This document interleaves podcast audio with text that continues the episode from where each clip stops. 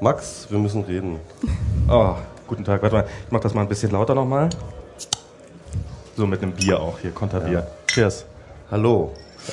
Ähm, Kann man uns ich hören? Höre, ich höre mich irgendwie so hallend. Äh, aber das ist wahrscheinlich durch diesen, durch den ähm, Lautsprecher, oder? Genau. Ich höre dich auch Genau. sehr hallend. Ähm, ja, wir sind hier auf dem Chaos Communication Kongress, dem 30. Und äh, wir sind hier in einer Live-Situation. Wir haben hier Publikum vor Ort, auch dem Publikum Hallo. Mal sehen, wie lange noch. Hallo. Wir haben sogar Applaus. Wir haben sogar Applaus, eigenen Applaus mitgebracht. Müssen wir nicht einspielen wie sonst. Ja, und wir haben Gäste natürlich. Ähm, wir haben uns jetzt mal gedacht, wir laden den Tante ein, äh, den wir schon immer mal einladen wollten. Und da er in Oldenburg wohnt, haben wir die Gelegenheit genutzt, dass wir mal in einem Raum sind und ihn uns gleich geschnappt, damit wir hier auch mal den auch mal die Position der Spackeria hier auch einmal vertreten sehen. Ich red mich doch wieder nur im Kopf und Kragen. Das wird doch eine furchtbare Sache. Ja, aber ich, ich, ich fand ja übrigens den ähm, Podcast mit ähm, Marcel echt sehr, sehr lustig, ähm, den Dankeschön. du gemacht hast. Den Neunetz-Podcast oder was? Neunetz-Podcast. Neu, Neunetz, das ist ein Podcast. Neunetz-Podcast. Außerdem Laura Dornheim, Juhu. Ähm, auch bekannt im Netz als Schwarz-Blond. Und äh, ja, wir haben ähm, Laura vor allem auch deswegen eingeladen, weil sie wahrscheinlich die kompetenteste, ähm, äh, der kompetenteste Gast ist, der hier über die Talks reden kann, weil sie nämlich nicht hier war und deswegen alle Talks im Stream gucken konnte. Alle, während alle, wir hier alle. die ganze Zeit nur rumgesoffen haben und uns unterhalten haben. Genau. Extra für euch haben wir uns in Katerstimmung Genau. versetzt, um diesen Kongress hier auch so ein bisschen zu würdigen. Genau, und ich bin gerade erst aus dem Bett gekommen und habe gestern bis sechs gefeiert und das war äh, ganz irre gestern.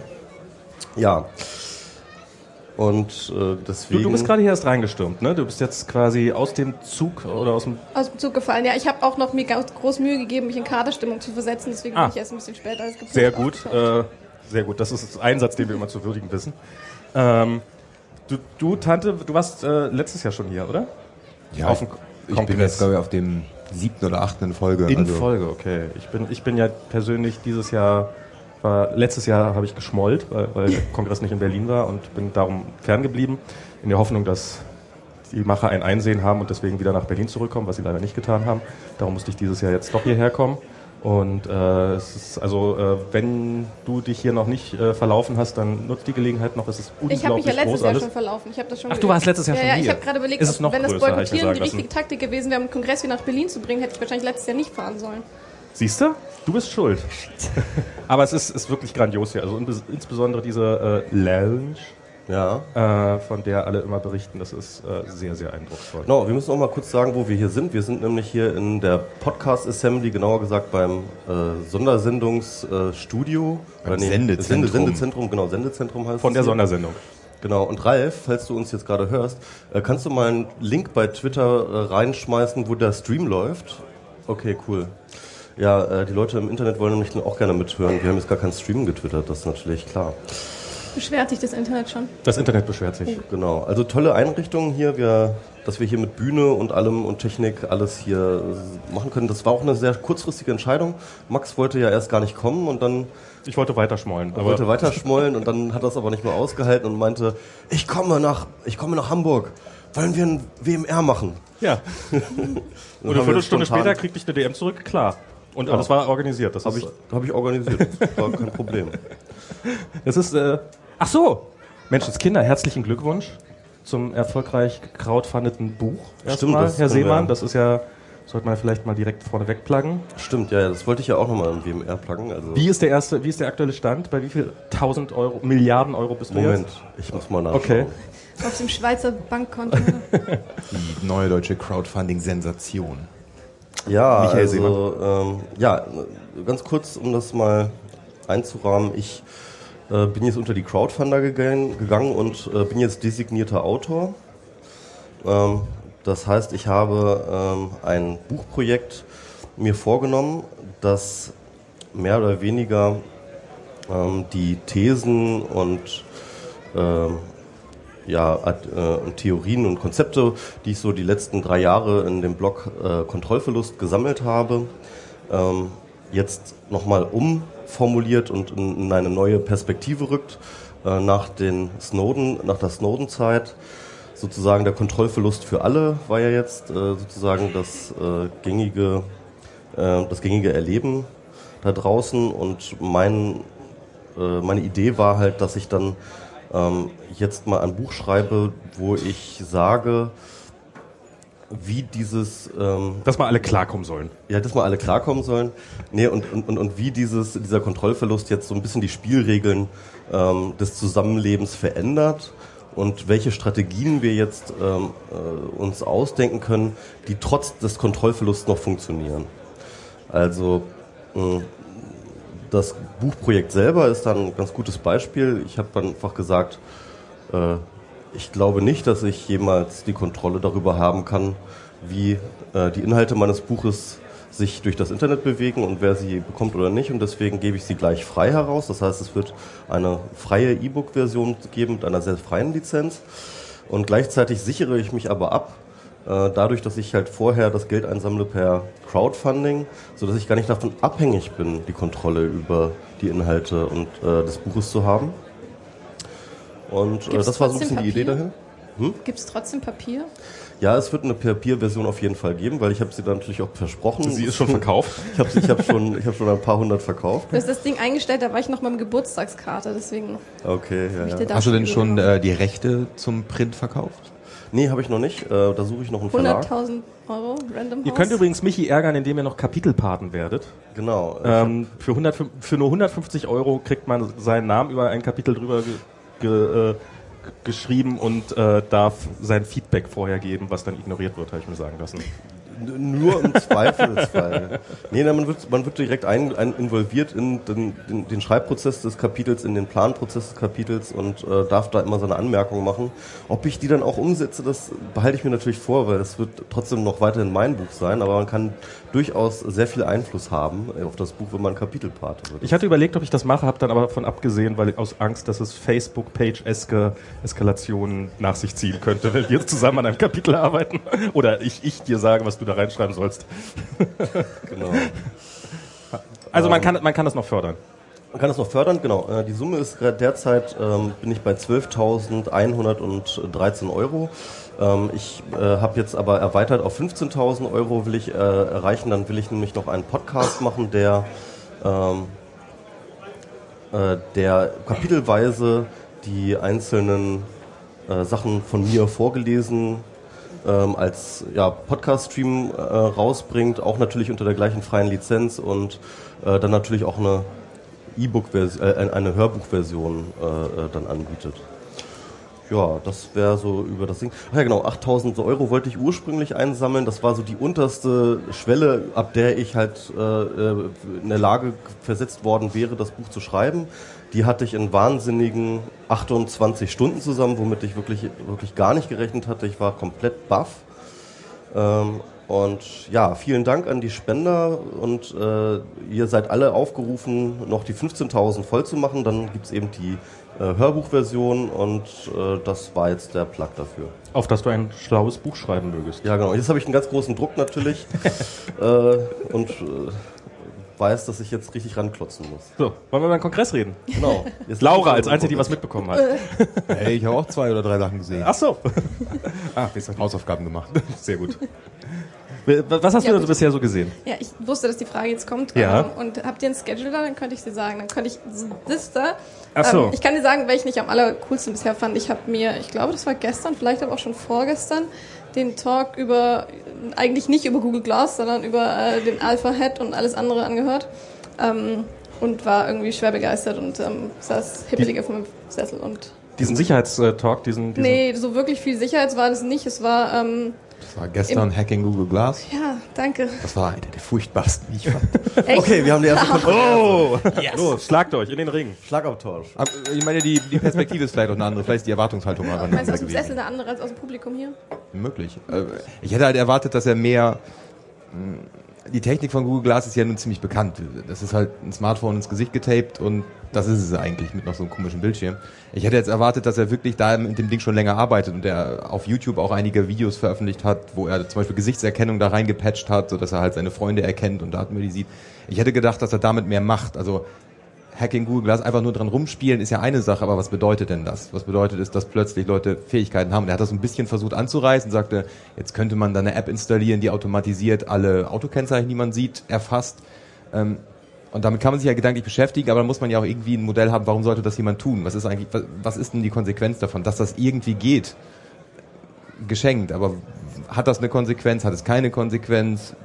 Was hat es vielleicht mit ihm gemacht? Das war mir etwas zu wenig. Also da hätte ich mir in der Hinsicht etwas mehr Fokus gewünscht. Und dann kam er halt schnell auf diesen Head, also diese Kamera, die er sich selber in so eine Mütze eingebaut hat, mit der er also im Prinzip Live-Logging macht. Da gab es ja auch schon im letzten Jahr einige Crowdfunding-Projekte, wo man sich dann so eine Kamera ans Revier heften kann oder sowas, die alles mitspeichert in Bildern alle x Sekunden. Ja, genau, ähm, das, da, da, da gibt's ja wirklich, die, damit ja. laufen ja Leute rum. Ne? Diese genau, Memoto ja. hieß, glaube ich, eins. Ja, dürfen, darf nicht mehr so heißen, deswegen heißt jetzt ah, okay. irgendwas mit Picture Diary oder so, okay. ähnlich anders.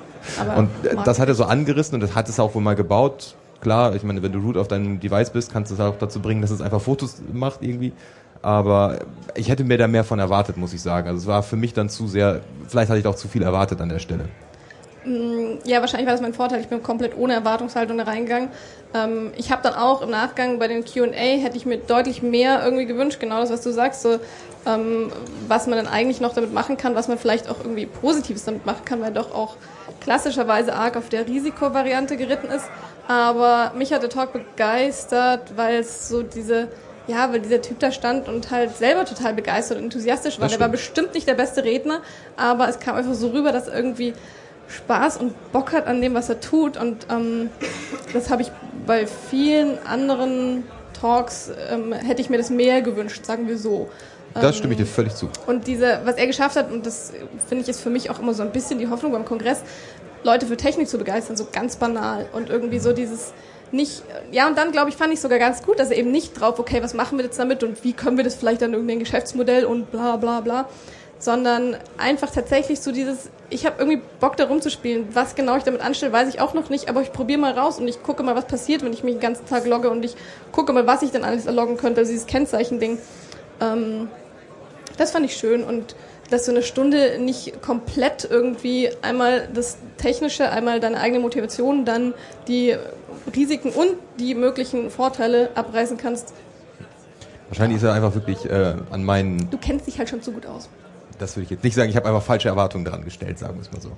Ähm, also er war definitiv begeistert und es war, ist jetzt auch nicht so, dass da nichts drin war. Also das äh, würde ich jetzt auch nicht sagen, aber es lief halt so an dem, was ich gerade für hier erwartet hätte, ein bisschen vorbei weil ich erwartet hätte, dass die Leute hier den technischen Teil halt eh eigentlich überblicken und die viele haben vielleicht schon mal so eine Android-Anwendung zusammengestöpselt und dass man noch mehr gesagt. guckt, äh, was bedeutet das jetzt. Ähm, aber wie gesagt, das ist wahrscheinlich wirklich meine, meine Perspektive. Was, was ich wirklich auch ganz charmant an ihm fand, ist, dass er so beschrieb, ja, dann habe ich halt gebaut, dass das Ding einfach automatisiert irgendwelche Fotos macht von dem, was ich tue. Ich glaube, alle vier Sekunden kann man natürlich theoretisch dann mein Passwort auslesen, was ich so auf meinem Telefon tippe and this is probably a horrible idea, but I did it anyways und so. Das war natürlich schon eine ganz, ganz ja. äh, nette Einstellung zum Thema und ein bisschen mehr dieses äh, Spaß am Gerät, was man sich natürlich dann hier auch häufiger mal wünschen würde.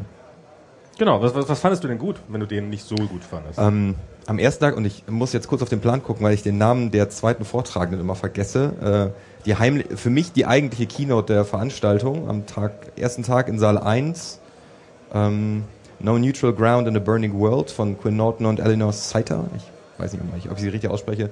Das war ein brillanter Vortrag und äh, ich bin immer skeptisch, wenn zwei Leute gemeinsam Vorträge halten wollen, weil es häufig so ein bisschen rumpelt bei der Übergabe. Und bei den beiden, das war perfekt choreografiert und sie haben ähm, ganz viele, gerade so in so einer Post-Snowden-World, womit sich ja irgendwie viele Talks hier so ein bisschen beschäftigen und so diese, diese Erschütterung, die diese Subkultur irgendwie so erfahren hat im letzten Jahr.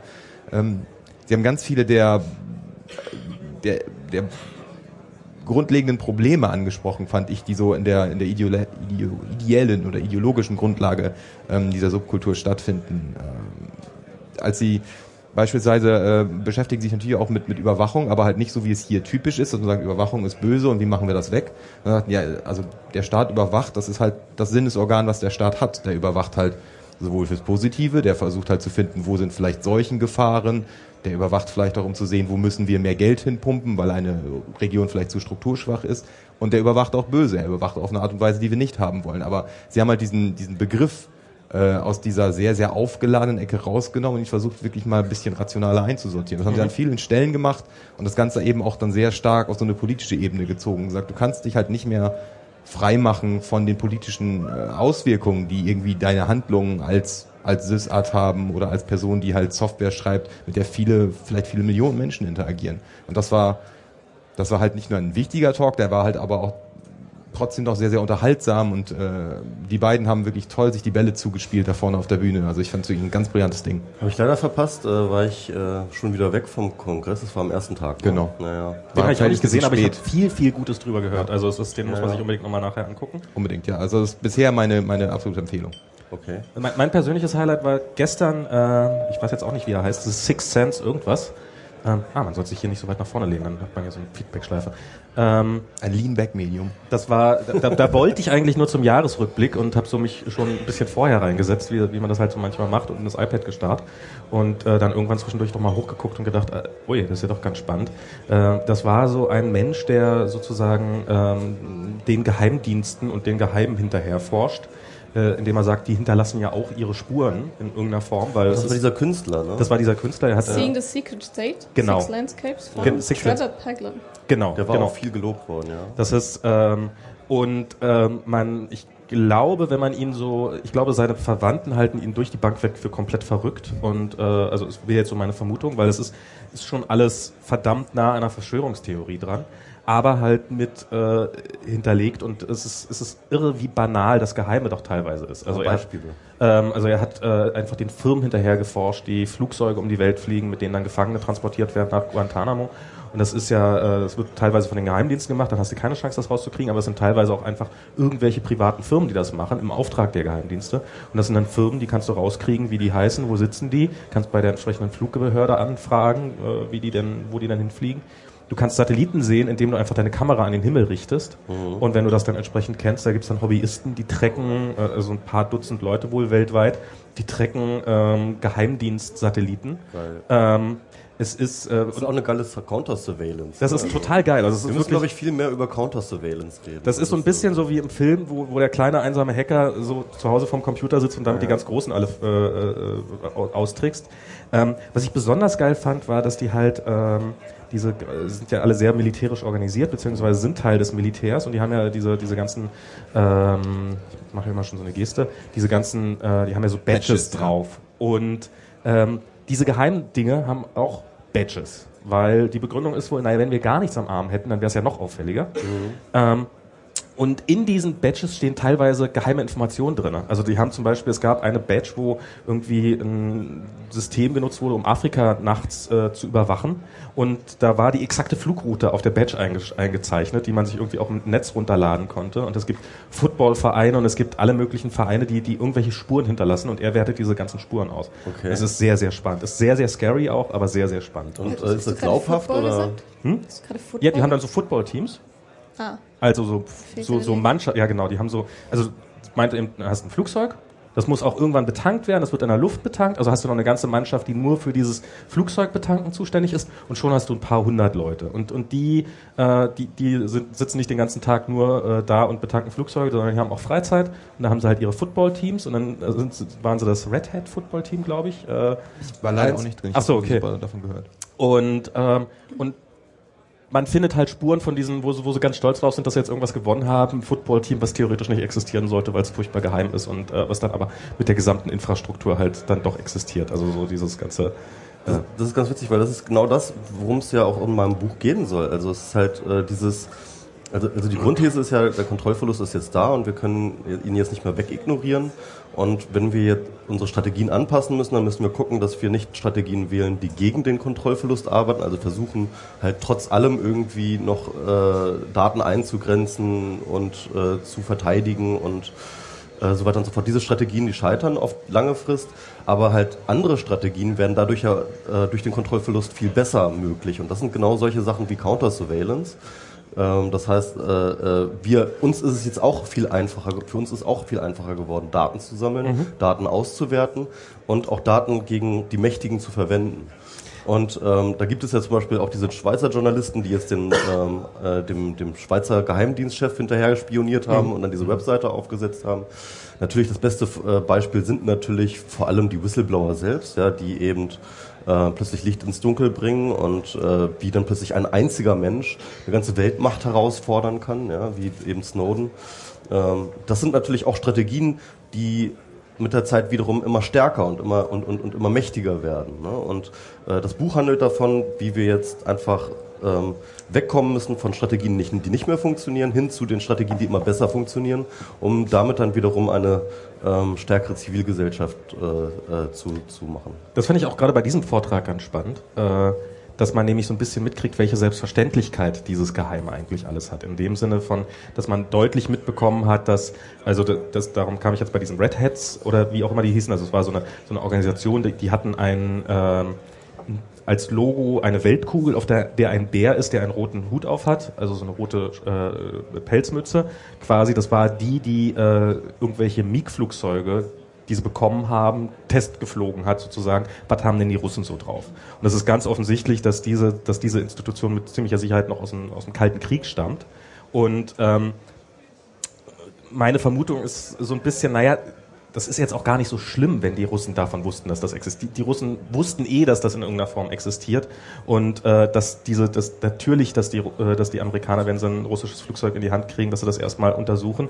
Also braucht man jetzt sich jetzt auch nicht so irre viel Mühe geben, das alles geheim zu halten und äh, dass gerade dieser Mensch oder dass wir jetzt vielleicht auch mit diesen ganzen Snowden-Enthüllungen sozusagen eigentlich vielleicht gar nicht so, dass es so eine extreme neue Dimension der Überwachung ist, die wir gerade erleben oder die, die uns klar gemacht wird, sondern dass es einfach eine, äh, was ja auch viele sagen, eine sehr lange historische Überwachung ist, die schon ewig lange existiert und wir haben jetzt gerade mal so einen kleinen Blick hinter den Vorhang geworfen und äh, mit, indem man eine Kamera an den Nachthimmel richtet, kann man das vielleicht auch selber tun, indem man dann eben äh, irgendwelche Überwachungssatelliten sieht. So, und was haltet ihr von der eigentlichen Keynote? Die von, von Glenn Greenwald? Ja. Ich habe sie nicht gesehen. Ich fand sie großartig, äh, vor allem wegen der Diskussion, die danach kam. Ja, okay, ja, ja, ja, ja. Also du meinst äh, die, die dann auf Twitter war? Mit, ja, mich, also, oh, oh, Wunder, habe ich ein Interesse an den politischen Dimensionen äh, auch des Kongress. Ähm, ja, irgendwo hieß es äh, Preaching to the Choir, aber das war irgendwie obvious. Also irgendwie, ich weiß nicht, ob irgendjemand äh, weltbewegend aufrüttelnde Nachrichten von Glenn Greenwald an das Publikum auf diesem Kongress erwartet hat. Ich ähm, ja. Ja, wirklich. Also wurde übrigens auch so kolportiert. Also ich habe das so gehört, ja, und dann kommt da Greenwald und der macht dann irgendwelche neuen Revelations und äh, dachte so geil, das wird jetzt hier irgendwelche Exklusiv-Content Aber ihr könnt von mir lernen, lower your expectations. Ja, ähm, Offensichtlich. Also ich fand's, fand's irgendwie eine gute. Aber du bist auch Piraten Rede. gestählt in der Hinsicht. Also von daher. If you can make it there. ähm, und ich fand die Diskussion danach tatsächlich sehr spannend. Ich bin sehr gespannt. Ich glaube, da kommt irgendwie noch ein bisschen was in den nächsten Tagen. Also dieses kann eigentlich äh, Presse, Medien, können Journalisten überhaupt neutral sein? Und ähm, fass mal kurz zusammen die Diskussion. Mach mal. Ähm, ich versuche mal. Also es gab einen Kommentar von ähm, Herrn Beuth und Herrn Biermann auf Zeit Online äh, dazu, dass äh, Glenn Greenwald mit dieser Keynote eigentlich sein äh, Refugium verlassen hätte, eine Grenze überschritten hätte, indem er irgendwann nicht mehr von ihr, sondern von wir gesprochen hätte und sich damit äh, als Journalist mit den Aktivisten gemein gemacht hätte. Ähm, was für mich schon so ein, ich musste schon so Stirnrunzeln, weil ich nicht glaube, dass es einen neutralen Journalismus gibt. Dann kam auf Twitter die Diskussion los, ähm, eben auch zwischen den beiden. Äh, Greenwald hat sich mit eingeschaltet, Julian Leopold und noch ein paar andere. Ähm, ob es denn eben neutralen, objektiven Journalismus geben kann. Ähm, und dann kam oft das Argument, äh, natürlich kann es neutral sein, es geht darum, transparent zu machen, warum man was schreibt. Vollkommen agreed, aber ich glaube, ähm, es gibt nichts, genauso wie es nicht, nicht Kommunikation gibt, gibt es auch nicht Taking Sides. Also egal, was du schreibst, du bist irgendwie beeinflusst von deinen eigenen Annahmen, von deinen Vorwissen, von deinen politischen Überzeugungs-, was auch immer, Standpunkten. Ähm, ich möchte gerne, dass das transparent ist, ja. Aber ich glaube, es ist eine Illusion zu glauben, es gibt sowas wie vollkommen neutralen Journalismus. Ja. In, in, glaub, dem Fall, also in dem Fall fand ich, das war für mich so, Sascha Lobe hat das heute nochmal abgekürzt, also so zusammengefasst in dem Wort zum Sonntag quasi, in dem, ja. dem er gesagt hat, es ist eine Illusion angenehm zu nehmen, dass es jemals, wie, wie hat es genannt? Ich krieg das Zitat leider nicht mehr zusammen. Äh, dass, dass Journalismus jemals investigativer Journalismus jeweils? Investigativ, investigative, es ist, eine, es ist eine Illusion zu glauben, dass investigative Journalisten jemals etwas anderes als Aktivisten waren. Genau. Ähm, ist jetzt vielleicht ein bisschen pointiert auch, aber, aber ich finde auch gerade bei, bei jemandem wie Glenn Greenwald, der von, der nun auch von, von den diversen Regierungen dieser Welt ja nicht, also es ist ja nicht so, dass er einfach in Ruhe seinen Job machen darf und darüber berichten darf, sondern er wird ja äh, mehr oder weniger offen gejagt und, und auch probiert in seiner Arbeit zu behindern. Und spätestens in dem Moment, glaube ich, ist es schlicht und ergreifend nicht mehr möglich. Also selbst wenn er einfach den Mund zumachen würde und gar nichts mehr sagen würde, wäre das immer noch ein Statement.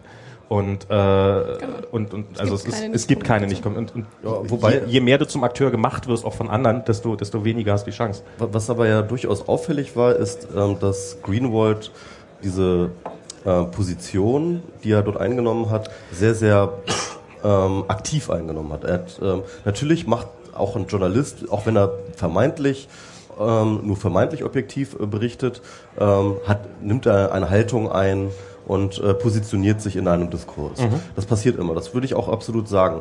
Was äh, Greenwald aber gemacht hat, war ähm, ähm, dieses Taking Sides halt nicht mehr zu verstecken, sondern ganz proaktiv nach vorne zu gehen und sagen so, ja, ich bin einer von euch, be äh, beziehungsweise äh, wir zusammen sind eine Community, die jetzt ein gemeinsames Ziel hat. Und das war, glaube ich, das Verstörende. Also ich glaube, der Journalismus lebt ähm, immer noch in so einer Art ähm, ja, sehr, äh, Lebenslüge, er wäre objektiv und äh, äh, versucht immer zumindest diesen Anschein auch äh, äh, zu erwecken, indem er im Zweifel dann immer sich zurückhält und sagt so, ja, ähm, aber eigentlich wissen wir ja, ähm, äh, gibt es ja verschiedene Meinungen und dies und jenes. Aber in Wirklichkeit ähm, stimmt das gar nicht. Und äh, Greenwald war der erste, der jetzt, oder, oder war jetzt ungewöhnlich einer, der, der, der das jetzt mal aufgebrochen hat und gesagt hat, nee, ähm, ich bin dort ganz klar positioniert und ich will ähm, äh, diesen Diskurs in eine bestimmte Richtung bringen. Und ich mache mich da auch mit äh, Leuten gemein und, und, und sage das auch offen. Und ich glaube, das hat viele Journalisten dann so irritiert. Naja, die zu behaupten, dass du neutral bist, ist natürlich eine sehr clevere Strategie, um deine Meinungsäußerungen zu immunisieren gegen. Bild ist ganz neutral. Selbstverständlich. Die, also die FAZ ist natürlich auch überparteilich und neutral und hat überhaupt keine Agenda, genau wie jede andere Zeitung, die auch keine Agenda hat. Die Taz ist natürlich auch immer in allem neutral. Was sie ähm, es ist aber eine, eine sehr clevere Strategie, sich auf den Standpunkt zu stellen. Das ist ja im Prinzip wie zu sagen, ich habe die Wahrheit. Also ich habe hier das Objektiv, überhaupt nicht eingefärbte. Das kannst du halt lesen, da machst du dir dann deine Meinung und ich habe dir da überhaupt keine Vorgaben gemacht oder dich in irgendeine Richtung gelenkt. Ähm, das hat man halt lange genug irgendwie den Leuten durchgehen lassen, das so zu behaupten, aber ich glaube, es ist halt einfach, es wird ja auch mit jedem Tag sichtbarer. Also wenn sich anguckt, so eine Aktivität wie das Bildblog, die haben es natürlich leicht, weil die Bildzeitung natürlich sehr, sehr klar und sehr, sehr platt häufig Position äh, bezieht. Ähm, aber diese Geschichten, diese Watchblogs, die es ja auch für andere Medien gibt, machen es einfach diese Lebenslüge nicht mehr haltbar. Und es heute noch so zu, natürlich versucht man als, als Journalist, glaube ich, schon, äh, also zumindest viele versuchen, glaube ich, schon eine gewisse Form der Objektivität noch zu wahren. Ähm, aber es ist auch eine, eine Aufgabe, die kein Mensch erfüllen kann. Niemand kann sich von seinem Vorwissen, von seiner, von seiner Erziehung, von seinem Milieu, von seiner persönlichen Lebenssituation freimachen. Das ist halt einfach ähm, es ist auch unfair, das zu verlangen und es ist auch unmenschlich, das zu verlangen. Also vielleicht habe ich da zu hohe Erwartungen an äh, Leserschaft, aber für mich war das gestern auch deswegen so irritierend, weil ich dachte, ich gehe nicht davon aus, dass wenn ich einen Artikel lese, egal wo das der objektiv ist, wenn es irgendwas Kritisches gibt, dann irgendwie lese ich vielleicht die Taz und die FAZ und noch die Süddeutsche und versuche dann aus den Positionen, die ich ja kenne von diesen Medien, mir zu überlegen, was denn irgendwo einem objektiven oder einer was auch immer neutralen Haltung ähm, entsprechen könnte und mir meinen Reim rauszumachen. Also das fand ich so irritierend, dass wirklich, deswegen, ich habe gestern Juliane Leopold halt als äh, backhanded äh, Compliment bezeichnet. Ich meinte, ich kann nicht glauben, dass so intelligente Menschen wie Journalisten, und ich glaube, die meisten davon, zumindest die gestern Beteiligten, sind ziemlich intelligent, ähm, an sowas wie einer Wahrheit, einer Neutralität glauben können. Das fand naja, ich also ich glaube, es ist noch ein Unterschied zwischen, also Glenn Greenwald, der jetzt ja wirklich sehr offensiv auftritt, den ich jetzt, also in dieser Rolle zumindest auch schon lange nicht mehr als Journalisten wahrnehme, sondern als äh, Snowdens und äh, der Sprecher dieses Leaks quasi ist. Also er ist ja, er ist ja die äh, Stimme Snowdens, der sich ja selber offensichtlich nicht dazu äußern kann oder will oder was auch immer.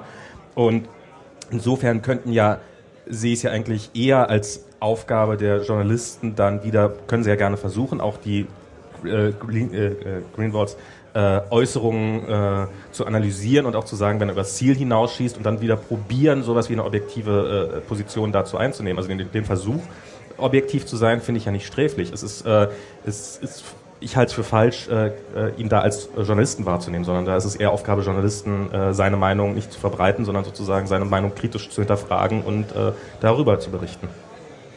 Ich würde mal ganz kurz auf die Keynote selber nochmal zurückkommen. Ich fand Hast du sie denn gesehen? Ja, ich habe sie gesehen. Ah. Ich, hab sie, ich war auch live da. Ich habe es geschafft, sogar einen Sitzplatz da zu kriegen. Der war natürlich, äh, war natürlich alles äh, voll.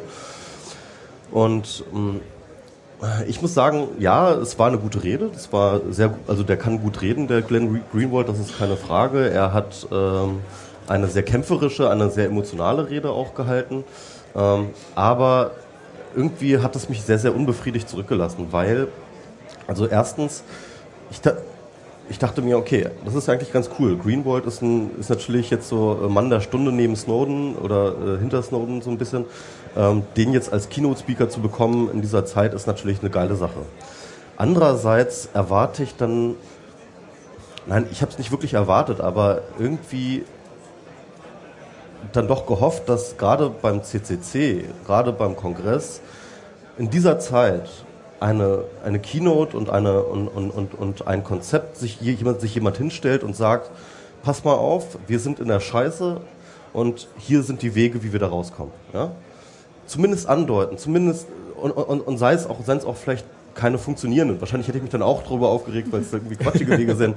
Das, ist, das mag richtig sein, das ist un, unfair, aber trotzdem, ähm, also Ona hatte, Ona, weiß nicht, ob ihr den kennt, äh, die hat das irgendwie auf Twitter schön zusammengefasst. If morals and heroi, äh, heroics are our main defenses, we are pretty much doomed, no? Und ähm, also halt rein, wir, wir können mit, wir können die NSA mit Pathos nicht erschlagen.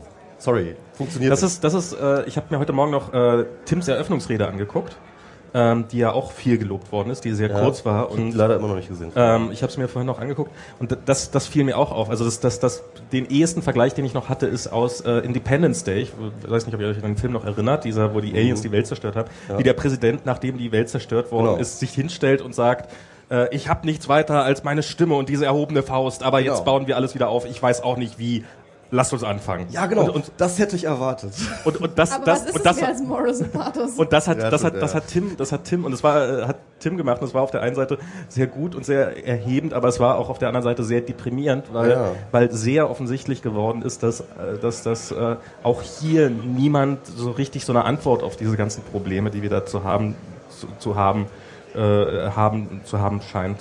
Also, äh, egal, keine Lösung. Wir haben. Keine Lösung in Nee, die, diese Subkultur ist natürlich, du schaltest ja nicht einfach um von so einem Leak und jetzt schaltest du ohne, ohne Unterbrechung um auf, äh, jetzt lösen wir diese Probleme, sondern das ist halt, hier ist so eine Subkultur, die sich ja dann doch schon immer sehr als, als in so einem Superhelden-Narrativ sah. Also, ja, irgendwie hier kommt Internet, aber da sind wir eigentlich die Magier und die Hohepriester und wir können Ja. da alles machen, was wir wollen. Und selbst wenn die NSA überwacht, dann haben wir hier noch Crypto-Fu und da noch ein, ein Key und hier noch ein Protokoll und wir kriegen das alles irgendwie hin. Und das ist halt alles weg. Ja. Und da bricht halt eine Ideologie zusammen und dass das eben nicht so spurlos vorbeigeht und dass man sich da halt auch nicht so schnell mal eben berappelt, siehst du halt auch überhaupt an dem gesamten Programm. Das ist halt an vielen Stellen doch eben sehr, sehr rückblickend. Also man guckt aufs letzte Jahr, The Last Year in Crypto, The Last Year in dies. Und ähm, auch wenn viele Vorträge so ein After Snowden-Suffix bekommen haben, geht es eigentlich nicht um After Snowden, es geht immer noch up to Snowden oder while Snowden. Man ist, glaube ich, noch nicht an dem Punkt angekommen, wo man sich wirklich so sehr, wo man fertig ist mit diesem, wir sind jetzt gerade besiegt Gefühl, Ja. das dann ultra äh, diese ganze Szene auch irgendwie lähmt und die, das glaube ich auch zu diesem doch sehr starken Partycharakter gerade führt, weil man so richtig intellektuell gar noch nicht in der Lage ist, irgendwie damit umzugehen. Das ist so ein bisschen vielleicht wie wenn man sich gerade getrennt hat und dann geht man halt nachts los und betrinkt sich, bis irgendwie man die Muttersprache verloren Alles hat. ist scheiße. Genau, und dann ein paar Tage später irgendwann kommt vielleicht der Punkt, wo man anfängt, so ein bisschen Sachen neu zu strukturieren. Ich glaube, da ist die, die, die Szene noch nicht so richtig angekommen. Das ist genau das, was ich gestern hatte. Ich war gestern ja auf dieser Party ähm, und ähm, äh, das war eine unglaublich ausgelassene Stimmung. Ich war jetzt ja auf, auf sehr, sehr vielen Kongressen schon und ich habe noch nie so viele Nerds tanzen und feiern sehen wie gestern. Also das war so Sie unglaublich. wissen, dass es das letzte Mal sein Also das wird. liegt natürlich auch an der geilen Location, diese Lounge, die äh, absurd geil Ja, ist mit stimmt. diesem mit, mit, mit dem Wasserwerfer, der da steht und dem, äh, und dem zusammengeschlagenen Auto. Also die haben diese Schanze nachgebaut. Muss ich, dir ja, nachher zeigen. Ähm, auf jeden Fall Ich hab's im Internet ähm, gesehen. ah, und, und die Leute sind am, am Tanzen gewesen und es war eine geile Stimmung und ich dachte mir so, äh, das ist der Tanz auf dem Vulkan, oder? Ja. Wir sind jetzt, es ist der Tanz auf dem Vulkan. Irgendwie sind wir alle in so einem, immer noch in so einem Schockszustand und irgendwie ist die Community da jetzt am Verarbeiten durch Alkohol. Na, nicht, nicht nur das, ich fand das auch, äh, ich habe, Linus hat ja auch einen Vortrag gehalten, Linus Neumann. Ja, ja, denke ich schon seit 30 Sekunden dran. Ah, äh, und ähm, genau. Und äh, er hat ja auch äh, über über äh, Bullshit Made in Germany, also über diese ganzen DE-Mail und so, und da ist ja auch irgendwann mal vom vom Bundestag für, für, wegen DE-Mail befragt worden, äh, ist da als Experte geladen worden. Und da hat man ja auch die Enttäuschung sehr stark durchgehört, dass so diese Nerd-Community direkt den Schritt geschafft hat von äh, euer Internet ist viel zu unwichtig, um euch zuzuhören, weil äh, Internet braucht doch eh keiner, direkt hin zu dieses Internet ist viel zu wichtig, als auf die zu hören, die Ahnung haben, nämlich dass die Politik jetzt anfängt, Gesetze zu machen und einfach die, die, die, die, die, äh, was sie sicherlich in anderen Bereichen schon seit mindestens genauso langer Zeit tut, einfach die Ratschläge der Experten, die sie selber eingeladen hat, komplett ignoriert und äh, eigentlich nur mit irgendwelchen äh, hohlen Phrasen probiert, äh, ähm, irgendwie kalt zu stellen oder sowas. So nach dem Motto, wir haben euch doch zugehört und ihr durftet doch eure Meinung sagen und wir haben sie einfach ignoriert. Und ähm, dieses, das So wie ist Kapitelpart.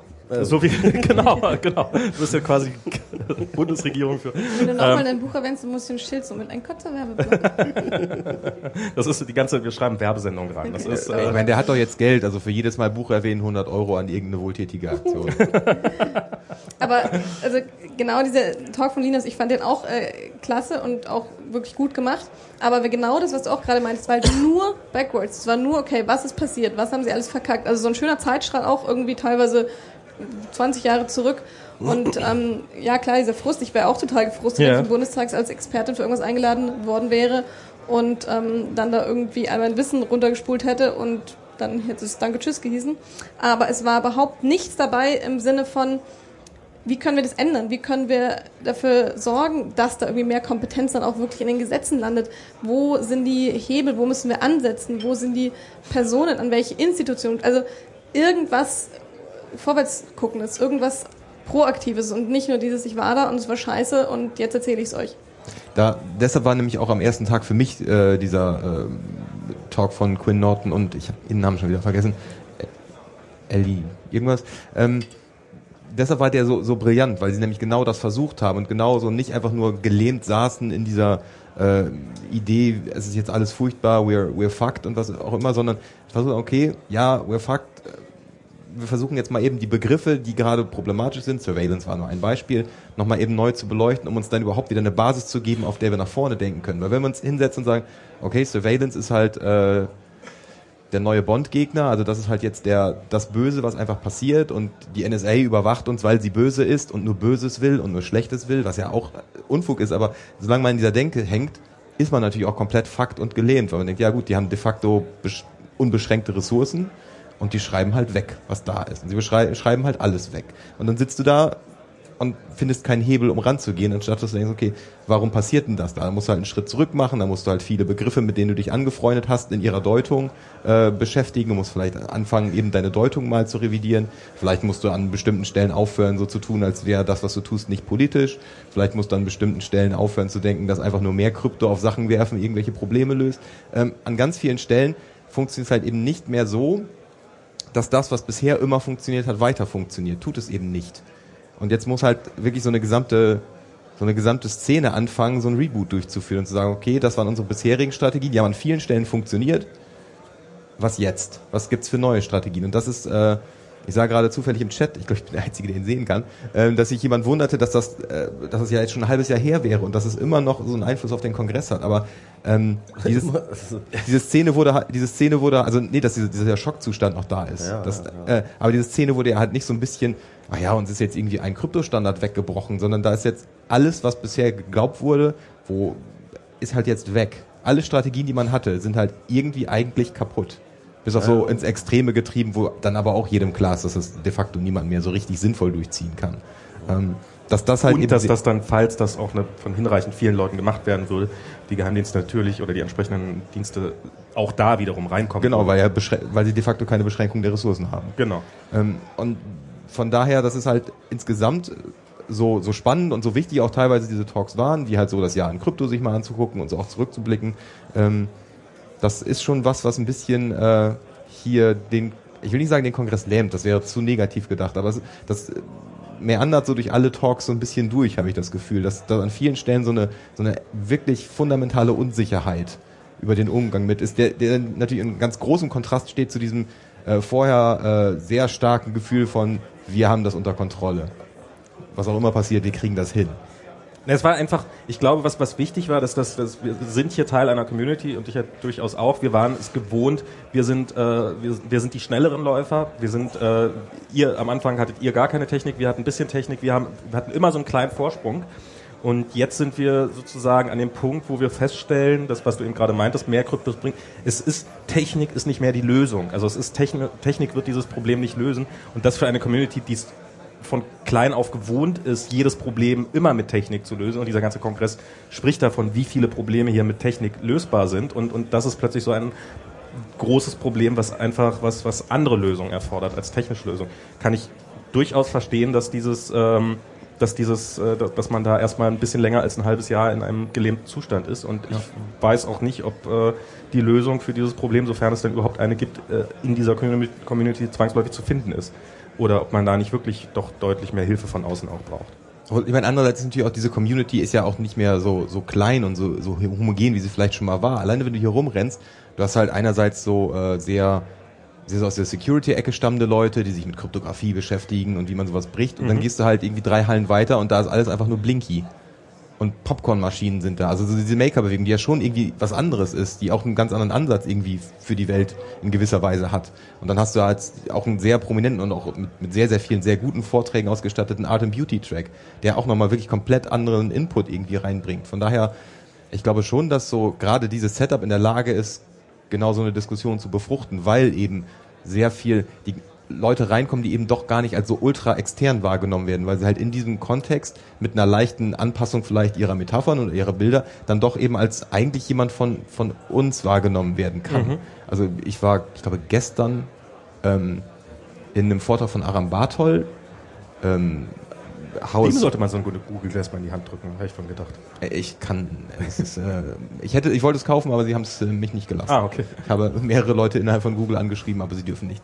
Ähm, und er ist, wenn man jetzt gesagt hätte, da steht ein Künstler und stellt halt, macht mal so eine kleine Werkschau von sich, da hätte man ja, das interessiert niemanden, aber auf die Art und Weise, wie er das hier eingebettet hat. Aram ist hier Teil der Community schon immer. Genau, aber das, selbst die Leute, die ihn vielleicht nicht gekannt hätten, und wenn du gesagt hast, hier, da kommt jetzt ein Künstler und stellt seine Projekte vor, hätten sie vielleicht gedacht, nee. Aber die Art und Weise, wie er es verpackt hat und wie er es geschafft hat, Anknüpfungspunkte an viele Stellen zu finden, erlaubt es plötzlich ganz vielen Leuten, äh, eine neue Perspektive auf viele Sachen zu kriegen. Da gab es am ersten Tag den äh, Policing the Romantic Crowd Talk. Nur eine halbe Stunde, auch nicht unanspruchsvoll, aber da kommt halt jemand, ein Professor für romantische Literatur in Großbritannien an und äh, nimmt einfach Beispiele aus dieser Phase, wie da Technik gesehen wurde und wie die, die äh, diese Laufräder, die da plötzlich als Technologie aufkamen, wie die gesehen wurden. Und man sieht, wie, wie Analogien entstehen und wie man da aber mit einer ganz neuen Perspektive einfach neue, äh, neue Sichtweisen auf aktuelle Sz- Probleme der Szene gewinnen kann. Ich glaube, dieser, dieser Kongress kann das schon, schon leisten, aber vielleicht noch nicht. Vielleicht im nächsten Jahr. Ähm, ich fand, äh, mein Lieblingstalk bisher war übrigens der von Josh ähm, über Wachen und Sprache. Ähm, er hat, äh, ist, er ist Linguist und zwar einer von den Linguisten, die ähm, statistische, ana, äh, linguistische Untersuchungen machen und hat dann einfach mal gezeigt, wie geht man als Linguist mit ähm, einem Textkorpus um und als Datensatz, ja, und wie analysiert man, ähm, was sozusagen, wa- was der sagen will, ja, also semantische Analyse. Ähm, der Ausgangspunkt war so ein bisschen diese naive Vorstellung, äh, die es auch irgendwie äh, 2000 oder so bei den Hackern gab. Ich schreibe jetzt mal jede Mail äh, äh, Bombe, Bombe, Dschihad und damit äh, dosse ich halt irgendwie jetzt die NSA. Gab es Ähm, auch noch diesen Sommer bei den Piraten. Gab es auch noch diesen Sommer bei den Piraten. Mache ich immer noch. Jetzt machen wir auch, machen wir auch mal zusammen. Machen wir auch mal einen Podcast. ne? Bombe, Bombe. So, hallo NSA. Nein, ähm, äh, das ist halt eine naive Vorstellung, dass halt einfach die Leute so äh, alles mit Keywords äh, durchsuchen und dann, dann ist das gut, sondern ähm, er hat sehr, sehr genau äh, detailliert erklärt, wie das funktioniert und äh, das, das, das war sehr spannend. Also ähm, das erste, was sie machen, ist ähm, äh, sogenannte Named Entities herauszufinden. Named Entities, das können Personen, Orte oder äh, auch ähm, äh, Organisationen sein, also alles, was so einen Namen trägt. Ähm, das kann man äh, schon mittlerweile äh, mit Mustererkennung herausfinden äh, aus dem Text und isolieren. Ähm, dann werden die kategorisiert und äh, äh, dann wird geguckt, ähm, ob es Kollokationen gibt. Also Kollokationen sind statistische, ähm, statistisch, statistisch signifikante Häufungen von Wortkombinationen. Ne? Also keine Ahnung. Äh, äh, MS Pro Nudeln kommt immer zusammen Genau. vor. Äh, äh, MS Pro kocht Nudeln oder MS Pro isst Nudeln, ja, oder sowas. Das ist halt Das ist der Geheimcode eine- für Bombe. das, genau, das ist, äh, das ist dann zum Beispiel eine sehr, ist eine signifikante Häufung und äh, diese, diese Kollokationen werden dann, ähm, werden dann gerankt und äh, in äh, Kategorien verpackt und äh, dann kann man diese abgleichen mit ähm, sozusagen Kollokationen, die man sich vorher schon als verdächtige Kollokationen herausgesucht hat. Und äh, damit kann man dann äh, zumindest äh, eine ganz grobe, äh, grobe Analyse machen, ähm, ob dieser Text für, für deine Frage jetzt relevant ist beispielsweise. War das der Talk, der Don Alfonso als äh, Genau. terroristischsten Blogger Deutschlands entlarvt hat? Ja, als, als aggressivsten, glaube ich, oder? Also äh, er hat dort verschiedene Beispiele gemacht. Äh, also die, die äh, genau die Textanalysen hat er. Ähm, es war auch ein sehr lustiger Talk, den kann man sich sehr gut angucken. Ähm, die ähm, Textbeispiele, die er genommen hat, waren Mädchenmannschaft, äh, äh, Don Alfonso, Fefe und äh, Kreuz.net. und Kreuz.net, genau. Wie, hier die Salafisten waren, glaube ich, irgendein Und die Salafisten. Salafisten. Genau, und, Salafistenforum. Und dann hat er dort äh, tatsächlich verschiedene Analysen gemacht. Äh, äh, ich glaube, die waren, die hat er tatsächlich gemacht. Und zwar nach irgendwie so Aggressivität und ähm, und äh, Radikalität. Radikalität und, äh, und, und, und Gefahr, Gefahr, Gefährdungspotenzial und solche Sachen. Und da kam dann raus, dass äh, beispielsweise Don Alfonso und Fefe, glaube ich, so die äh, radikalsten Weit vor Kreuz.net. Genau. Wirklich, vor wirklich, wirklich weit äh, draußen ist. Radikalsten äh, Formulierungen haben. Das sind dann so bestimmte Formulierungen, die, dann, äh, die er dann abgeprüft hat. Also sehr emotionale, sehr, sehr drastische Formulierungen, äh, die dann rausgefischt wurden. Und äh, da schnitt dann eben Fefe und äh, Don Alfonso am krassesten ab. Und das Geile Oh, war, das dass ähm, aber Kreuznet tatsächlich Fefe in Sachen Verschwörungstheorien knapp überboten hat. Ah, okay. Ja. Wobei, ich habe ich hab nur auf Heise darüber gelesen, äh, über diesen, diesen Vortrag, und da wurde es so dargestellt, als ob der Vortragende am Ende gesagt hätte, dass das die Grenzen dieses Algorithmuses aufzeigt, dass es Fefe als Radikaler als die Salafisten äh, darstellen würde. Da man als ja streiten, also. äh, wo ich sage, ich weiß nicht, ob das die einzige Interpretation ist daraus. Da, da muss die Maschine kaputt sein. Genau, also da muss man Nicht dann halt interpretieren, dann, dann, dann spielt dann auch wieder das eigene Werturteil natürlich eine Rolle. Ne? Ja, bei sowas ist halt die Kalibrierung eh immer schwierig. Also da äh, die Bewertung der, der Named Entities und die Bewertung der, der damit zusammenhängenden Phrasen ähm, ist, das sind keine exakte Wissenschaft. Da fällt mir ein, Linus hat ja sowas mal auf, äh, auf äh, etwas einfacherer Ebene, aber durchaus, glaube ich, ähnlich effizient Trollbremse, gebaut. ne? Die Trollbremse. Er hat ja, also äh, kann man an der Stelle vielleicht nochmal erzählen, er hat ja dieses Rehfefe-Blog gebaut, wo man äh, bei Fefe kommentieren kann. Und er hat selber inzwischen schon öffentlich gemacht, das hat er irgendwann hat er das mal erzählt. Ähm, es gibt äh, auf diesem Blog kommentieren halt die Leute gerne und natürlich im Besonderen, äh, also er haftet im Zweifelsfall dafür, weil es sein Blog, also und das wollte er natürlich nicht. Und wie bremst man jetzt Trolle aus? Und dafür hat er ein Punktesystem eingebaut. Also zum Beispiel, wenn man irgendwie Israel erwähnt, ohne dass es im ursprünglichen Artikel ohne Israel geht, dann hat man schon mal irgendwie sieben Punkte. Und diese Punkte werden dann aufeinander addiert. Und äh, am Ende trifft das die Entscheidung darüber, je nachdem, wie viele Punkte man hat, desto öfter muss man das Capture am Anfang eingeben, äh, bevor man bevor man einen Kommentar publishen kannst. Also wenn du da 20 Punkte hast, musst du 20 mal das Capture ausfüllen, egal ob du es richtig hattest oder nicht. Ähm, Das Capture heißt dann immer, ich werde keine Verschwörungstheorien posten oder so. das ist, ein, genau. das ist dann einfach, das ist einfach Hundertmal. um die Trolle auszubremsen, die dann, die dann, oh, ist schon wieder kaputt, hab so einen geilen Kommentar geschrieben, schon 30 Mal ein Capture eingegeben, mag mich immer noch Schon nicht. wieder vertippt. genau. Äh, also das, das geht ja in eine ähnlich, durchaus in eine ähnliche Richtung. Einfach Ja, über eine simple Analyse des Textes, äh, eine rein inhaltliche Analyse. Habt ihr den Jahresrückblick gesehen? Äh, das war, der, der war ja mit Frank Rieger und, und Konstanze Kurz und äh, wiederum auch Linus, der offensichtlich sehr prominent ist dieses Jahr hier. Ähm, Linus, der Shooting-Star des CCC. Ja. Er hat auch den meist, meist gestreamten Vortrag bisher, äh, also die meisten Stream-Zuschauer haben. Nee. Echt? Ja, ja, das Der, ist, der Saal war auch komplett überfüllt. das war echt krass. Das Der war, hätte, der hätte locker den Saal 2 voll gemacht, glaube ich. Das war echt krass, ja. Und äh, diesen, diesen Vortrag fand ich hat nochmal diese, diese, diese etwas verzweifelte, äh, rückblickende äh, Standpunkt doch äh, relativ deutlich gemacht, weil er im Wesentlichen aus Niederlagen bestand, äh, was alles dieses Jahr nicht so gut gelaufen ist. Ähm, beim CCC auch durchaus äh, eigene Fehler, aber eben auch natürlich sehr viele bei den anderen. So ein bisschen ähm, Kopfkratzen und auch Selbstkritik war bei der Freiheit statt Angst Demo zu sehen, wo sie, wo sie sich ja irgendwie so, ja, vielleicht hätten wir uns da auch nicht von ganz so vielen Gruppen distanzieren sollen oder beziehungsweise ein bisschen besser zusammenarbeiten, dass diese Demo ein Erfolg wird und nicht so sehr gucken, mit wem möchte man auf gar keinen Fall in einem Boot Man sitzen. hätte es vielleicht auch nicht den falschen Leuten überlassen sollen, das zu organisieren. Vielleicht auch das. Äh, äh, Man hätte vielleicht so einen Konsens ausarbeiten können, dass so ähm, nationalistische Tendenzen nicht so besonders offen äh, Ja. propagiert werden sollten. Also Man hätte, glaube ich, echt tatsächlich einfach eine Feder- Federführung, wenn das jemand anders gemacht hätte, mit die Federführung, glaube ich, dann wäre da auch schon was Besseres Ihr guckt aber auch nur rückwärts, oder? ja. Wir wissen gar nicht, wo vorne ist. ich weiß nicht vorne. Wo? wo? Da, Dort- du dort, wo. Tante Mal der ist. Nase Ach so, hinterher. das ist so. Genau, ich bin immer vorne. Ah, okay, da wird das ist vorne.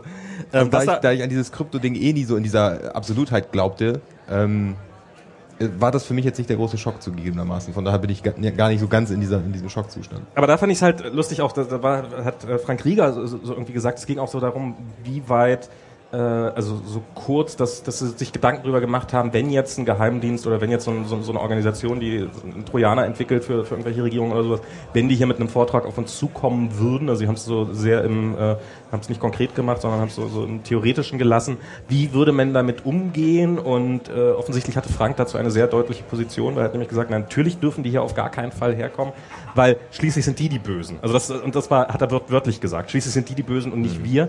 Ich glaube, das sehen die Geheimdienste im Zweifelsfall nicht ganz so. Äh, ich weiß nicht, ob sie sich die ganze Zeit für böse halten und ich weiß nicht, also es ist natürlich ein schwieriges äh, Pflaster, Das aber erinnert mich so ein bisschen ähm, an so einen Sketch in, in, äh, in, in so einem englischen Fernsehen. Mitchell and Webb Look. Are we the baddies? Genau, ja, das ist so, so. Hast du dir schon mal überlegt, dass wir vielleicht die Bösen sein könnten? Ich meine, guck mal so, äh, Also das sind als so zwei, zwei genau. SS-Leute, die sich unterhalten im Schützengraben. Genau. Zwei Waffen-SS. Guck mal hier irgendwie so mit dem Totenkopf auf dem Und, und auf der hab- Mütze. habt Das ihr, könnte ja vielleicht sein, dass wir vielleicht die Bösen sind. habt ihr euch schon mal gedacht, wie, das, wie der Totenkopf in das CCC-Logo, in das Post Pesthörnchen gekommen ist? Bam, bam, bam. Are we the baddies?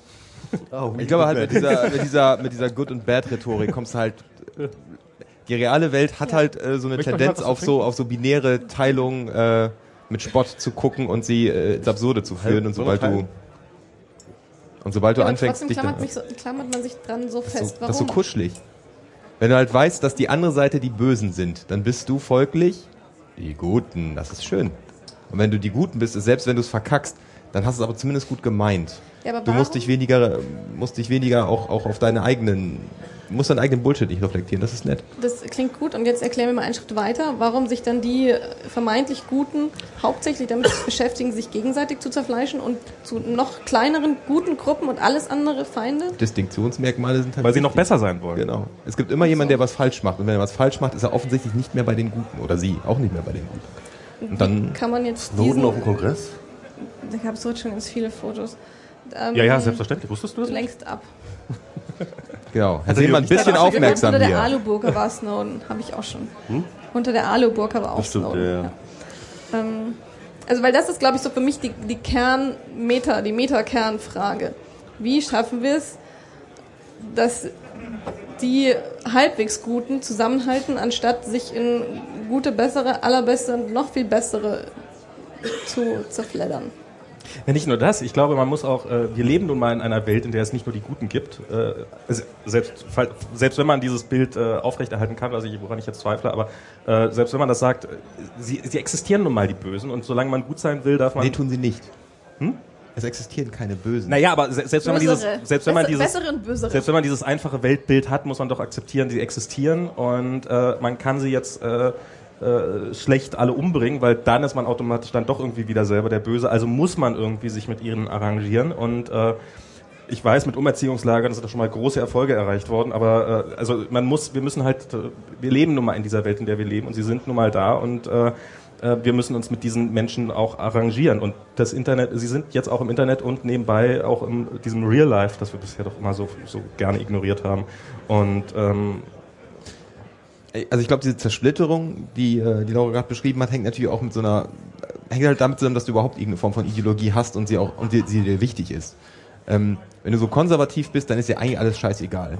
Das ist so wie Coca-Cola. Schreibst du Coca-Cola eine Mail sagst also Coca-Cola, dass ihr da jetzt irgendwie 100 Kinder vergiftet habt. Das finde ich nie okay. Und du sagst Coca-Cola, thank you for your contribution, have a coupon. Und dann machen die halt einfach weiter. Das ist bei der konservativen Szene, die haben es halt sehr leicht in der Form. Und wenn du dann in das, nennen wir es jetzt ganz platt, einfach linkere Spektrum gehst oder was, da hast du immer irgendeine Ideologie und dann sind die einen sind Sozialisten, die nächsten sind Kommunisten und dann hast du diese Volksfront von Judäa gegen die jüdische Volksfront und man zersplittert sich dann in dieser Form auf. Ähm, da Bündnisse zu schmieden, ist natürlich nicht ganz einfach, gerade wenn da noch persönliche Animositäten dazukommen, die auch immer eine große Rolle spielen. Person A mag Person B nicht und C hat auch doofe Ohren. Das ist wirklich, wirklich schwierig und ähm, man muss halt vielleicht davon runterkommen, zu denken, dass, äh, dass es halt die eine Organisation gibt, mit der man immer zusammenarbeiten kann, sondern die Bündnisse müssen wahrscheinlich wirklich auch einfach liquider werden, um da einen so ein Liquid Democracy Gedanken-Dings hier reinzubringen. Das vielleicht sollte man auch einfach toleranter werden, den, den Fehlern der anderen gegenüber. Naja, also gewisse Fehler, Fehler einer anderen Gruppe können halt eben auch doch wirklich sehr schnell zum Ausschlusskriterium werden. Also es gibt halt bestimmte Sachen, die dich als, als Person oder als Gruppe definieren und von denen du auch eben nicht abrücken kannst, ohne dich selber kaputt zu machen. Darf ich überleiten zum Snowden-Vortrag? Weil ich finde, es passt gerade perfekt. Es gab ja heiße Debatten, also zumindest äh, so in meiner das, Timeline. Du meinst mhm. das, äh, genau nicht Snowden, das, sondern äh, Assange, das australische äh. Trainwreck. Danke. Ja, ähm, genau der, Assange. Ähm, da gab es ja heiße Debatten ähm, und es ist ja genau der gleiche Punkt. Ist er ein guter, weil er irgendwie auch mal gute Sachen gemacht hat oder ist er ein böser, weil er auch mal Scheiße gebaut hat? Und wie, wo ordnen wir ein und aus welchen Gründen, mit welcher Gewichtung darf er hier sprechen? Und wie scheiße ist die Scheiße, die er gebaut hat? Das ist ja auch noch so Wie scheiße ist die Scheiße und wie toll ist das Tolle, was genau. er gemacht hat? Genau. Ja, da ist ja, und darf jemand, der was prinzipiell Tolles macht, auch mal Fehler machen? Oder? Du, hast, du hast ja völlig recht, also das ist ein gutes Beispiel dafür. Ähm, wo diese gut-böse Teilung natürlich sehr schnell zerfällt, weil offensichtlich hat Julian Assange mit den Leuten, die mit ihm zusammengearbeitet haben, offensichtlich hat er nicht alles alleine da gehäkelt. Ähm, WikiLeaks hat was, hat was geschafft, hat eine ganze Menge sogar geschafft. Also Collateral Murder war ein ziemlich dickes Ding. Ähm, und äh, die Welt wäre nicht so, wie sie ist, ohne WikiLeaks. Das ist erstmal ein Verdienst, den aufgrund dieser Personalisierung, die WikiLeaks so, diese Reduzierung auf Assange, die natürlich auch bei Assange dann vor der Tür landet. Andererseits kannst du halt nicht einfach sagen, gut, das war halt jetzt so gut, jetzt rechnen wir einfach irgendwelche anderen Verfehlungen und es wird ja dann gerne auf die Vergewaltigungsvorwürfe reduziert. Da, es ist ja nicht so, dass da nicht noch viel, viel mehr wäre, was man an Assange kritisieren könnte. Also er umgibt sich mit einem ganzen Schwung Antisemiten, er unterstützt rechtsradikale Parteien. Das sind ja alles Sachen, da muss man vielleicht auch irgendwo mal eine Grenze ziehen und sagen, ja, das war halt gut, was er gemacht hat, aber hat halt vielleicht jetzt an so vielen Stellen so viele sehr, sehr problematische Baustellen aufgerissen, dass wir ihm hier vielleicht diesen politi aus politischen Gründen diesen Slot nicht geben können. Das negiert ja nicht, dass er was geschaffen hat. Das negiert nicht mal, dass er vielleicht sogar noch mal was Positives sagt. Aber jemandem hier einen Slot zu geben, ist natürlich auch, es ist sehr schwierig, sich dann von anderen Taten dieser Person zu distanzieren. Also du würdest hier, du kannst halt bestimmten Leuten hier, glaube ich, einfach keine Plattform geben, ohne ganz viele andere hässliche Debatten mit reinzuziehen. Hm. Und von daher ähm, halte, halte ich den Talk auch wirklich für nicht mit der Charta des CCC vereinbar, weil da halt eben bestimmte äh, Dinge festgelegt sind, die er alle übertreten hat. Und dann ist es wirklich fast egal, was er sonst so geleistet hat, weil wenn du, wenn die Charta des CCC oder das, das, das formende Element des CCC, wir sind eine intergalaktische Gemeinschaft aus, dem ganzen Kram, äh, wenn du das irgendwann aufgibst, weil der hat ja irgendwie doch was Nettes gemacht, finden wir jetzt trotzdem spannend. Dann musst du halt auch anfangen äh, zu sagen, guck mal, in der NSA, da gibt es sicher sehr kluge Mathematiker, die spannende Analysen gebaut haben, die sollen mal hier vorstellen, ist ja cool. Guck mal, die können tracken und die machen hier äh, Pre-Crime. Das ist ja sicher super spannend, wir uns die Leute von der NSA, die uns mal Pre-Crime erklären und äh, da können wir dann selber mit rumhacken. Würden wir auch nicht tun, weil es halt den Leuten hier Raum zu geben, wäre, wäre ein politisches Statement und es wäre sehr schwer zu vermitteln, dass man das nicht unterstützt, was sie da tun. Also sind wir doch die Guten. Naja, man ist nicht die Guten, aber du hast, du hast halt, du hast halt für dich irgendwie einen, äh, eine Grundlage, auf, Monoton, kann da mal du jemand. hast halt eine Grundlage, auf der du operierst. Also jeder hat natürlich eine individuelle und es ist natürlich schwierig bei so einer großen und diversen äh, Menge irgendwie da noch eine eine Charta oder einen Grundsatz zu finden, den vielleicht alle unterschreiben, aber als als Organisation so Ich eine sagen, ist nicht möglich.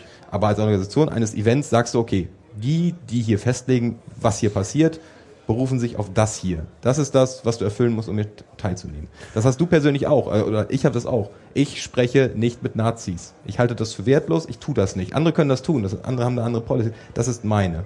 Und genauso hat der CCC natürlich Policies und sagt, okay, das sind Grenzen, die du nicht überschreiten darfst. Wenn du es tust, kannst du hier nicht teilnehmen als als sichtbares Ding. Natürlich kannst du reinkommen, also die können ja nicht Ja. äh, Kontrollen der machen, aber Ja, wobei, ich meine, es geht ja sogar so weit, dass, dass man sagt, nein, hier äh, Leute, die bei Geheimdiensten arbeiten oder sowas haben, gefälligst nicht hier auf diesem Wir hätten Kongress sie zu gerne erscheinen. nicht da, ja. Genau, also das ist das, Genau, aber du musst halt irgendwie, wenn du nicht Trotzdem beliebig sein möchtest, klar. wenn, wenn du nicht beliebig sein möchtest, musst du halt für dich, weil du ja auch für was stehen willst, ohne jetzt hier in dieses gut-böse Schema zu, du willst halt, dass wenn Menschen denken, der CCC, dann sollen das bestimmte Sachen, das ist in, in Deutschland zurzeit, das ist sowas wie Datenschutz, das ist sowas wie Sicherheit, das ist sowas wie Bürgerrechte, ähm, es wäre schön, wenn das auch noch deutlicher sowas wie Gleichstellung und sowas wäre, aber es ist, äh, wenn wir uns das mal als so die formenden Begriffe stellen, dann musst du die schützen.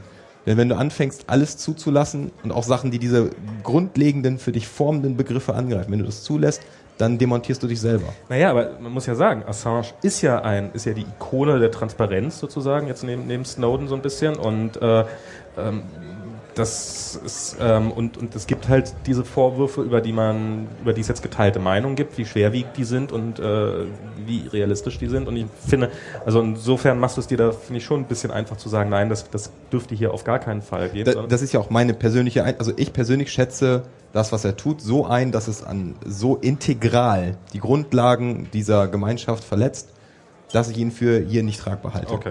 Da gibt es sicherlich andere Meinungen und äh, ich bin nicht die Person, die das hier entscheiden darf, von daher ist meine Meinung nur einfach eine Meinung, die ich vielleicht unterfüttern kann mit Argumenten, der man sich anschließen kann und die man ablehnen kann. Ähm, aber genauso muss halt ja auch dann dieses, das Gremium, das es entscheidet, irgendwie operieren. Sie haben offensichtlich eine andere Entscheidung getroffen, das kann man kritisieren, das kann man von mir aus auch laut kritisieren. Ähm, aber an irgendwas muss man sie halt halten können. Die müssen begründen können, wie sie damit umgegangen sind, finde ich. Sonst hast du ein also Problem. was ich dann Du, du wärst eher dafür, ähm, Assange äh, äh, sprechen zu lassen, Laura. Ja, und ich äh, suche gerade in mir, warum. Weil ich natürlich äh, jedes deiner Argumente sofort unterschreiben würde. Ähm, ich werde mir es mir auf jeden Fall angucken. Ich finde es spannend und ich überlege gerade, ich grüble gerade so, ob es eine Möglichkeit gibt, so jemanden sprechen zu lassen und gleichzeitig genauso klar wie das Statement, der darf hier sprechen, das Statement zu machen, diese und jene Standpunkte von genau diesem Menschen ähm, widersprechen unseren Grundsätzen ganz fundamental und also so ein quasi unter, unter seinen Beamer-Ding so ein Zigarettenwarnungs... so ein Disclaimer. Ich glaube nicht, dass das wirkungsvoll ist, aber das ist gerade mein Ausgangspunkt der Überlegung. die Frage Der CCC findet Vergewaltigung nicht okay. Aber ist das nicht so, dass, ähm, äh, dass die ja. Wow Holland Stiftung immer noch Assange, äh, beziehungsweise Wikileaks, was äh, faktisch ja eigentlich auch immer noch Assange ist, äh, unterstützt? Ist das nicht noch so? as far as I know, ja. Mhm. Ich glaube schon. Ja, also im Endeffekt. Äh, Dann ist es eigentlich nur die konsequent, wenn man ihn Verknüpfung sehen ist dann lässt. ja praktisch schon noch da. Also. Naja, die, das ist ja ein bisschen die Frage. Ähm, sagst du, wir unterstützen Wikileaks? Und hast eigentlich sogar ein Problem damit, dass halt vielleicht die Wikileaks-Ressourcen Sorry, aber Wikileaks ist Assange. Das ist, äh, das ist dir Ja. klar und das ist mir klar, aber da wird ja dann gerne so äh, äh, semantisch herumgetrickst und gesagt, nein, nein, wir unterstützen halt nicht die Person, wir unterstützen ja das Projekt. Das ist ja auch ein ganz, ganz beliebter Finde ich aber auch Mechanismus. okay, weil du damit kann man ja, genau- ja, kann man völlig machen, finde ich völlig okay. Das Projekt von ihm unterstützt, Genau. auch wenn er da... Du kannst, du kannst ja auch das Projekt versuchen, von ihm zu teilen, so sehr er versucht, das mit sich äh, identisch zu Ja. halten, weil es ihm nützt. Du kannst ja versuchen, das zu teilen. Wenn dir dann also die Position von Wikileaks sehr wichtig ist, und ich kann mir durchaus vorstellen, dass, dass Wikileaks hier eine ganze Menge wichtiger Sachen zu sagen hat, dann guckst du doch, kann ich nicht, kann Wikileaks nicht jemand anderen senden? Der als Person nicht so, so schwierig ist und damit ja auch so viele Aussagen, die diese Person machen könnte, tainted. Also du, wenn halt Ja. Julian Assange was macht, dann ist das ja immer verbunden mit einem ganzen Haufen, äh. Selbst wenn er das Klügste auf der Welt sagt, ist das, äh. Und das ist, tut. das ist, Ja, das ist, das ist, das ist ein Punkt, der in der Debatte erstaunlich kurz kommt, wie ich finde, dass ja, äh, ich habe, wo hat Julian Assange war zugeschaltet? bei dem, So? bei dem äh, Camp da in Holland. Genau. Äh, wie heißt das? oben. Oben, genau. Genau. Ähm, Der war ganz grauenhafter Ja, Vortrag. Katastrophal. das habe ich mir auch sagen lassen und ich, ähm, also in Anbetracht dessen, was, was jetzt zu erwarten ist für diesen Vortrag, äh, dass man sich, äh, also ist es schon, dass, dass, dass ich vermute mal, er hätte diesen Vortragslot definitiv nicht bekommen, wenn er, äh, wenn er nicht der wäre, der er ist. Also es ist, er hat ihn nicht wegen der Inhalte, wegen der tollen, äh, wegen der tollen zu erwartenden äh, Veröffentlichung, die, die er haben gemacht hat. zusammen mit äh, äh, Jacob eingereicht und Jacob hat letztes Jahr die, eine gute Keynote gehalten. Also Hm? der machte ja den Slot mit Jacob zusammen, mit Jacob Applebaum. Die machen den zusammen. Ja. Ja, ja, Ah, die sind- okay. sind zusammen eingereicht. Und äh, äh, Jacob hat letztes Jahr noch eine gute, äh, äh, eine gute Also du meinst, das ist Keynote ein, eine gute Keynote und ein schlechter Vortrag, dass das dann im Endeffekt sich doch wieder auslevelt auf könnte man das relativ sehen. okay. Na, ich mein, So wir sitzen hier das natürlich auch äh, sehr bequem vor unserer sauren Rhabarberschorle oder äh, dem Bier und äh, Ja. diskutieren jetzt so darüber, wie man das alles hätte machen können. Die Situation, in der das Content-Team da steckte, ist, ist nicht trivial, um das mal sehr vorsichtig auszudrücken. Also da bist du immer zwischen, äh, zwischen a rock and a hard place. Also letzten Endes, wie du es machst, kann, kannst du nur verlieren. Wenn Assange abgelehnt wird und das wird irgendwie, natürlich kommt das dann auch irgendwie raus, dass er abgelehnt wurde, äh, dann sind auch sehr, sehr viele Leute verletzt, weil halt Assange immer noch irgendwie eine wichtige Figur in dieser CCC Subkultur ist. gegen Wikileaks. Stimmt, ganz genau. Das wäre eine ziemliche Schlagzeile. Das, auch das viele ist ein Freunde Problem. hier im hat, CCC, hat natürlich auch auch Freunde, genau. Und das ist, das ist ein Problem. Andererseits ist natürlich auch offensichtlich dem, dem Team bewusst, dass es da eine Schwierigkeit gibt. Ähm, ich hätte diese Entscheidung auch, ich hätte mir da auch schwer getan. Das ist eben nicht einfach. Das ist jetzt für uns hier sehr, sehr bequem. Aber wenn doch der Lerneffekt, also den unterstelle ich ja, weil, weil aus komischen Gründen bin ich immer noch so idealistisch, wenn der Lerneffekt war, dass ein Assange, eine Assange-Einreichung wahrscheinlich nicht durchgeht und er deshalb zusammen mit Jacob einreicht, würde ich das ja schon wieder als Baby Steps Forward sehen. Äh, da ist dann immer die Frage, äh, wie dann Du meinst, er hat ihn zusammen Ablauf war. eingereicht, weil, weil er wusste, dass er alleine nicht durchkommt. Könnte man ja unterstellen. Könnte man unterstellen. Aber dazu fehlen uns jetzt die, die Ja, Informationen, das da, das, das wäre jetzt reine Spekulation. Also ich wollte nur mal sagen, es ist halt sehr einfach, immer von außen dann über sowas zu urteilen und zu sagen, ich hätte das alles viel besser gemacht.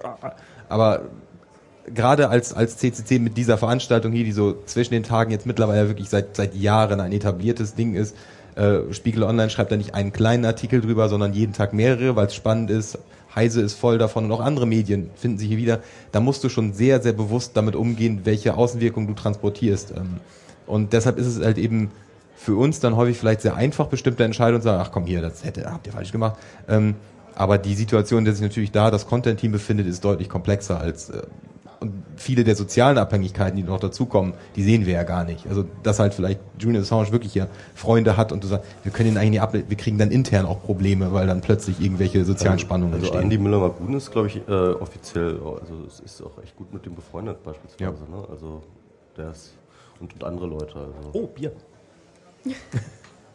Rhabarberschorle, It's complicated. Oh, das ist es. Also, ja. Ja, it's complicated. Ja, also aber wann ist der Talk heute, ne? Der müsste heute ein- sein. Abend. Heute 22 Uhr. Irgendwie sowas spät. Man denkt immer, dass es früher ist, weil der Plan irgendwie so sortiert ist und dann fällt einem auch, dass er erst um 12 losgeht und das ist Vielleicht eigentlich gibt es ja noch die ein oder andere lustige äh, Gegenaktion sozusagen so aus der Community, um da vielleicht genau das herzustellen, was du meintest, Laura. Also äh, halt äh, sozusagen dieses so, so eine implizite oder, oder eingebaute Distanzierung, in dem dann nochmal irgendwelche Leute irgendwelche Aktionen machen. Ich würde mich freuen. Das wäre das wär auf jeden Fall. gerade zu irgendwelchen Sachen anstacheln? Ja, ich will, Aufwiegeln?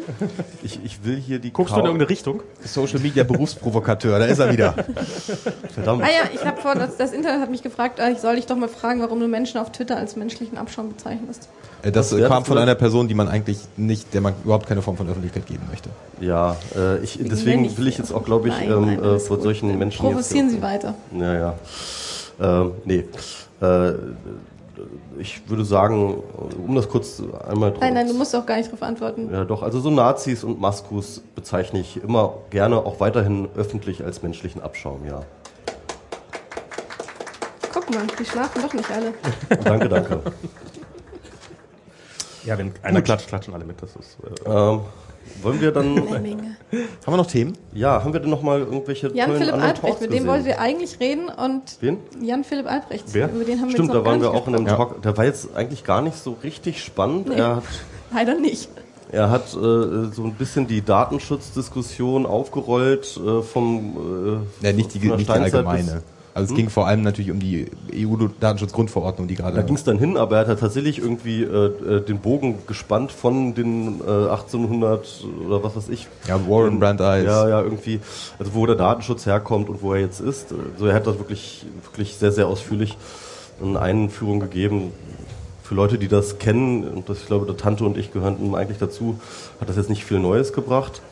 Ähm, aber wir hatten eigentlich tatsächlich diese Überlegung, dass wir ihn hier einladen und dann einfach mal äh, Tante versus äh, äh Jan Albrecht über die EU-Datenschutzreform aufeinanderhetzen. Das hätte ich sehr spannend gefunden. Ähm, aber Aufeinanderhetzen klingt jetzt aber auch so ein bisschen komisch. Das ja, äh, ja.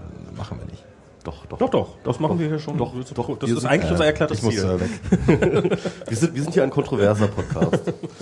ähm, ja, das haben wir jetzt aber dann. Also, also Jan kannte auch nicht, der wäre. Nee, also ich meine, wenn man halt noch überhaupt nicht weiß, wie diese EU-Datenschutzverordnung, da, äh, Datenschutzgrundverordnung aussieht, dann kann man sich das, glaube ich, durchaus angucken. Das ist jetzt, äh, das kann man auch so nebenher laufen lassen, im kleinen Fenster und noch nebenher so ein bisschen, keine Ahnung, Spiegel Online lesen oder was auch immer. Ähm, wenn man komplett raus ist, ist es, glaube ich, ein ganz guter Überblick und so, die, die sehr, sehr 10.000 Feet View drauf, also ganz, ganz überblicksmäßig. Wenn man dann ein bisschen in die Tiefe geht, merkt man sehr schnell, dass da noch ganz, ganz viele Stellen sind, wo es sehr, sehr stark knirscht, wenn man anfangen möchte, das umzusetzen. Und dahin ist er leider nicht gekommen. Das hätte ich mir natürlich ein bisschen mehr erhofft, aber ich stecke auch tiefer drin. Von daher hätte er sich für mich auch viele Sachen Ich glaube können. nicht, dass er das jemals anschneiden wird, diese Problematik. Kannst du nur verlieren. nee, da kann er nur verlieren. Und das nicht, das wird er nicht im Wahlkampf machen, in dem er sich gerade befindet. Ganz genau.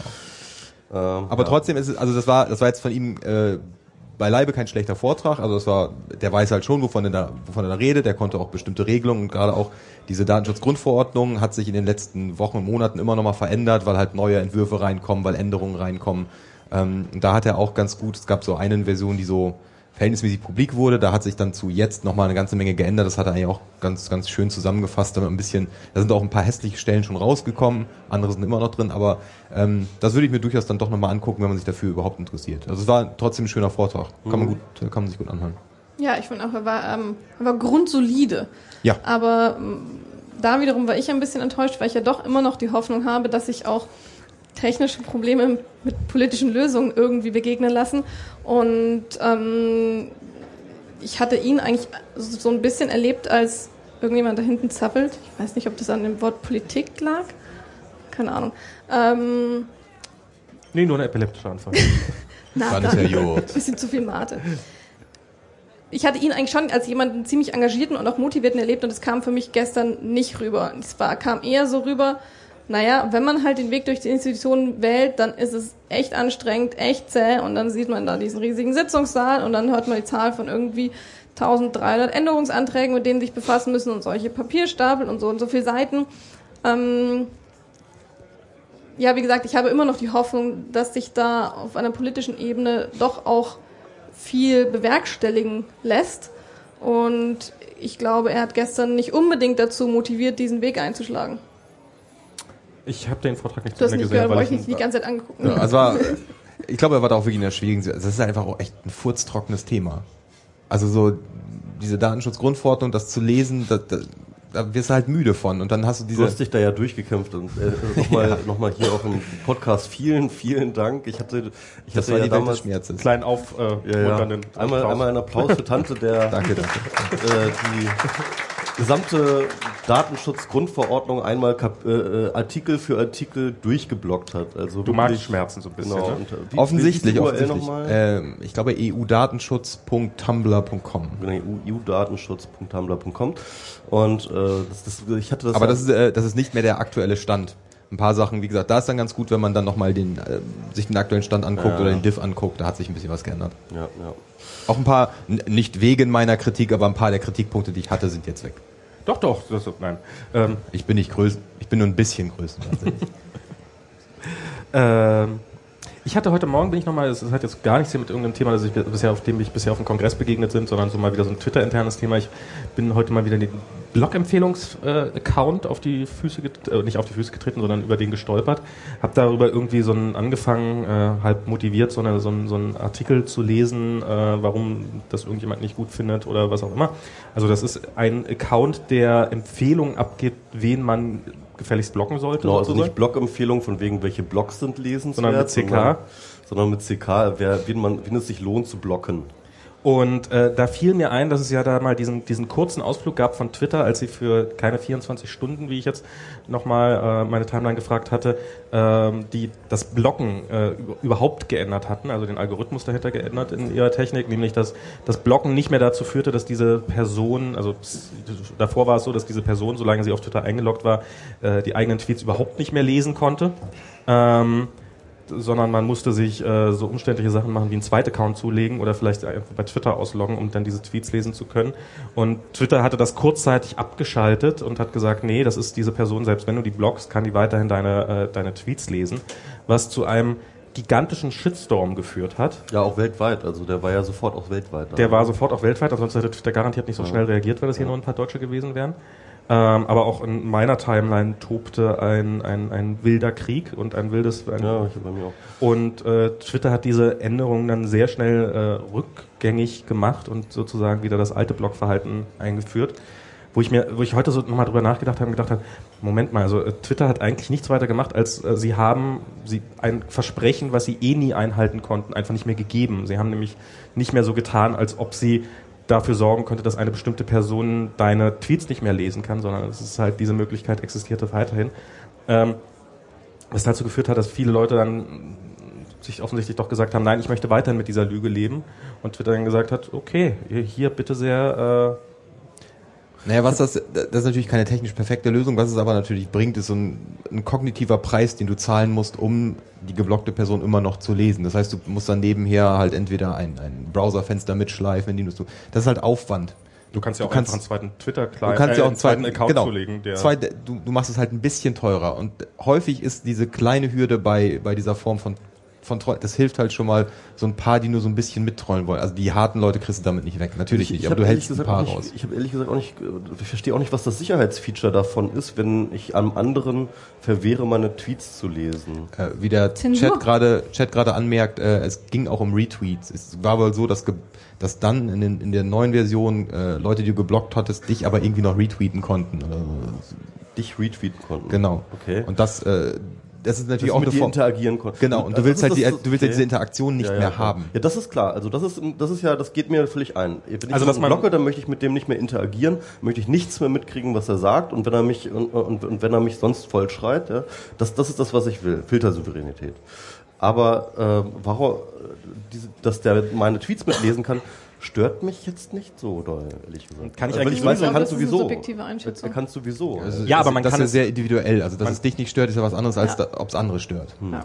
Das, das stimmt durchaus, aber es ist, äh, aber es gibt halt kein Privacy-Feature. Ich finde, es gibt ein falsches Gefühl der Sicherheit, weil es ja. halt, äh, weil du kannst nicht sagen, ich möchte meine Tweets für die ganze Welt, außer dieser einen Person da hinten bitte. Das ist, ist absolut klar, dass wenn die gesamte Welt darauf Zugriff hat oder äh, ein Großteil der Welt, dass, äh, dass diese eine Person da nur sehr, sehr schwer auszuschließen sein wird. Das stimmt. Du, kom du kommunizierst halt durch die das, das äh, Block-Feature, so wie es jetzt, glaube ich, gerade auch wieder funktioniert, kommuniziert ja. einfach, ich möchte nicht mit dir zu tun haben und ich möchte auch, dass du das merkst, dass ich das nicht will. Das stimmt, das, das ist tatsächlich Du kommunizierst Element, halt schon fehlt. was damit der andere, sonst würdest du gar nicht okay, merken, dass du geblockt bist und machst halt einfach weiter. Und jetzt, natürlich kriegst du auch, du blockst die Person, du siehst vielleicht gar nicht, dass sie dich noch Mensch sind und so weiter. Mhm. Äh, wenn du dann aber mal hinterhergehst und merkst, wie diese Person halt trotzdem über dich spricht, weil dir klar ist, dass irgendwas in diesem Block-Feature sich geändert hat, bist du ja trotzdem wieder damit irgendwie konfrontiert. Ähm, naja, aber, aber den Schritt muss ich dann halt auch gehen, wenn ich von Twitter erwarte, sozusagen, hier baut mir gefälligst einen Filter, dass ich mit dieser Person nichts zu tun habe, dass ich dann nicht wieder losgehe und da hinten genau, aber das, selber diesen das, das Problem ist halt, wenn du, wenn du weiterhin so, so, sei es nur, dass du von dieser Person geretweetet wirst oder dass halt, äh, dass da irgendeine Form von Interaktion stattfindet, dann bist du natürlich auch in gewisser Weise, äh, ich will nicht sagen gezwungen, aber du nimmst dann vielleicht, obwohl du mit der Person nichts mehr zu tun haben willst, dann doch nochmal den, den Schritt auf dich, dich damit zu beschäftigen, um einfach zu gucken, was da passiert, anstatt dass du, das Blocken ist ja auch, wie MS Pro sagte, ist ja eine, eine, ein souveräner Akt zu sagen, nee, komm, du hast, nein, jetzt ist gut. Also es ist eine Form jetzt. von Kommunikation, also es ist wiederum eine Form von Kommunikation und es wurde dadurch durch das geänderte Feature genau. weniger von und das Kommunikation. Ist wichtig, dieses, dieses Kommunikationsmerkmal ist echt wichtig, dass man sagen kann, nee, komm, du hast jetzt das echten Schwungregeln hier übertreten und wir sind jetzt dann sagst du, was sagst du denn dazu? Also das ist ja auch, das waren ja vor allem auch viele Frauen, die sich beschwerten, weil da sind dann ja auch echt sehr hartnäckige Stalker, Maskus und so weiter und so fort, äh, die man gerade, wenn man feministische Positionen im Netz vertritt, sehr schnell am Arsch hat. Und äh, gerade aus der Szene kam dann natürlich sehr, sehr viel Kritik daran. Ähm, hast du das auch als eine Bedrohung empfunden, äh, diese, diese Umstellung des Blog-Features? Ähm, ich muss ehrlich gesagt sagen, dass ich mich ja aus dem ganzen Thema zumindest ein bisschen eher rausgehalten habe die letzten Monate. Und ich glaube auch da, was du vorhin gesagt hast, ähm, ich bin durch eine harte Schule gegangen. Ähm, mein Pelz ist dicker geworden, was ich nicht unbedingt als nur gute Entwicklung empfinde. Ähm, also mich persönlich, das ist mir irgendwie ich hoffe, dass es mir einfach egal bleibt, weil ich nicht mehr Energie darauf verwenden möchte, mich über sowas aufzuregen. Ja, ja. Hallo. Blocken ist Liebe. Genau, Blocken ist Liebe. Ähm, und ich rege mich trotzdem auch immer noch ein bisschen auf, wenn mich dann irgendjemand bepöbelt, weil ich irgendjemand blocke oder sogar, wenn ich dann Mentions kriege, warum ich irgendjemand entfolge. Ja, sorry Leute, meine Timeline. Ich, also es ist dann so ein kurzes Nerv nicht, aber ich schaffe es dann immerhin nicht mehr darauf zu antworten. Ähm, ja, für mich ist das die einzig gangbare Lösung. Ich wünschte, es wäre anders. Ich, ähm, und deswegen kann ich auch sehr gut verstehen, dass sich viele darüber aufregen. Hm. Aber Okay. Arg viel mehr als ein bisschen Resignation kann ich leider nicht beitragen. Na gut.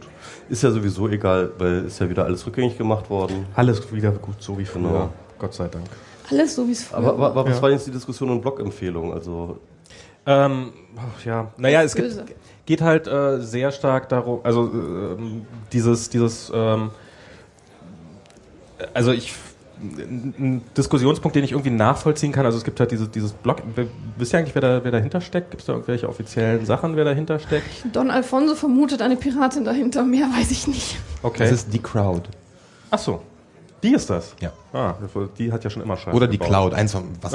okay. Vielleicht sind sie Auf jeden Fall was mit C.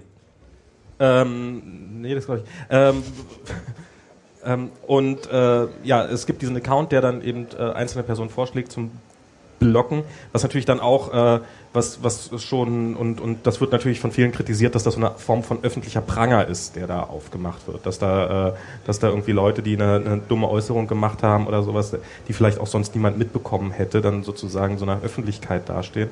Und ähm, ich finde diese Kritik zumindest bedenkenswert, weil wir hatten ja doch gerade in letzter Zeit hatten wir doch sehr, sehr viele von diesen, ähm, ich weiß leider nicht, wie sie heißt, diese Mitarbeiterin, die, die nach Südafrika geflogen ist und diesen, äh, ich vermute mal, Ach. sarkastisch unglücklichen Tweet abgesetzt hat. Ich weiß es aber natürlich Ach ja, nicht. Ich kenne diese Person nicht. Tweet, ja. Genau, äh, diese, diese äh, Frau, die äh, Haha, ich krieg ja kein AIDS, ich bin ja weiß. Ne? Ja, die so, so äh, ich fliege nach Südamerika, äh, Südafrika, hoffentlich kriege ich kein AIDS. Äh, nein, nein, ich mache nur Witze, ich bin ja weiß, ich kann ja kein AIDS kriegen. Ja. So könnte man jetzt durchaus lesen als... Die hat ihren Job verloren, ne? Die hat, äh, ich glaube, die hat mehr als nur ihren Job verloren. Also sie ist in dieses Flugzeug gestiegen und als das Flugzeug gelandet ist, war sie... Äh, äh, hatte sie 100.000 Feinde mehr auf diesem Planeten, ja. ähm, weil, weil es halt äh, rumging in der Zeit. Wahrscheinlich eher eine Million, aber gut. Wahrscheinlich eher sowas in dieser Dimension. Und das ist doch eine Entwicklung, die mir äh, zunehmend Angst macht, weil ähm, gerade wenn man probiert, äh, auch mal irgendwie was Lustiges zu schreiben, was ich jetzt, wie gesagt, bei ihr definitiv nicht ausschließen möchte, äh, was nicht, vielleicht nicht jeder versteht, ist doch die Gefahr, dass, äh, dass, dass, dass da draußen viele Menschen gibt, die das fehlinterpretieren, sehr, sehr groß und dass wir da diesen, diesen Crowd Mob haben, der bereit ist, äh, innerhalb kürzester Zeit äh, private Erkundungen über dich, über dein Privatleben zu machen und alles, alle Quellen ausfindig zu machen, die er nur findet und dich an äh, diesen gigantischen öffentlichen Pranger zu stellen, ist doch eine Entwicklung, die mir sehr viel Angst macht. Ja.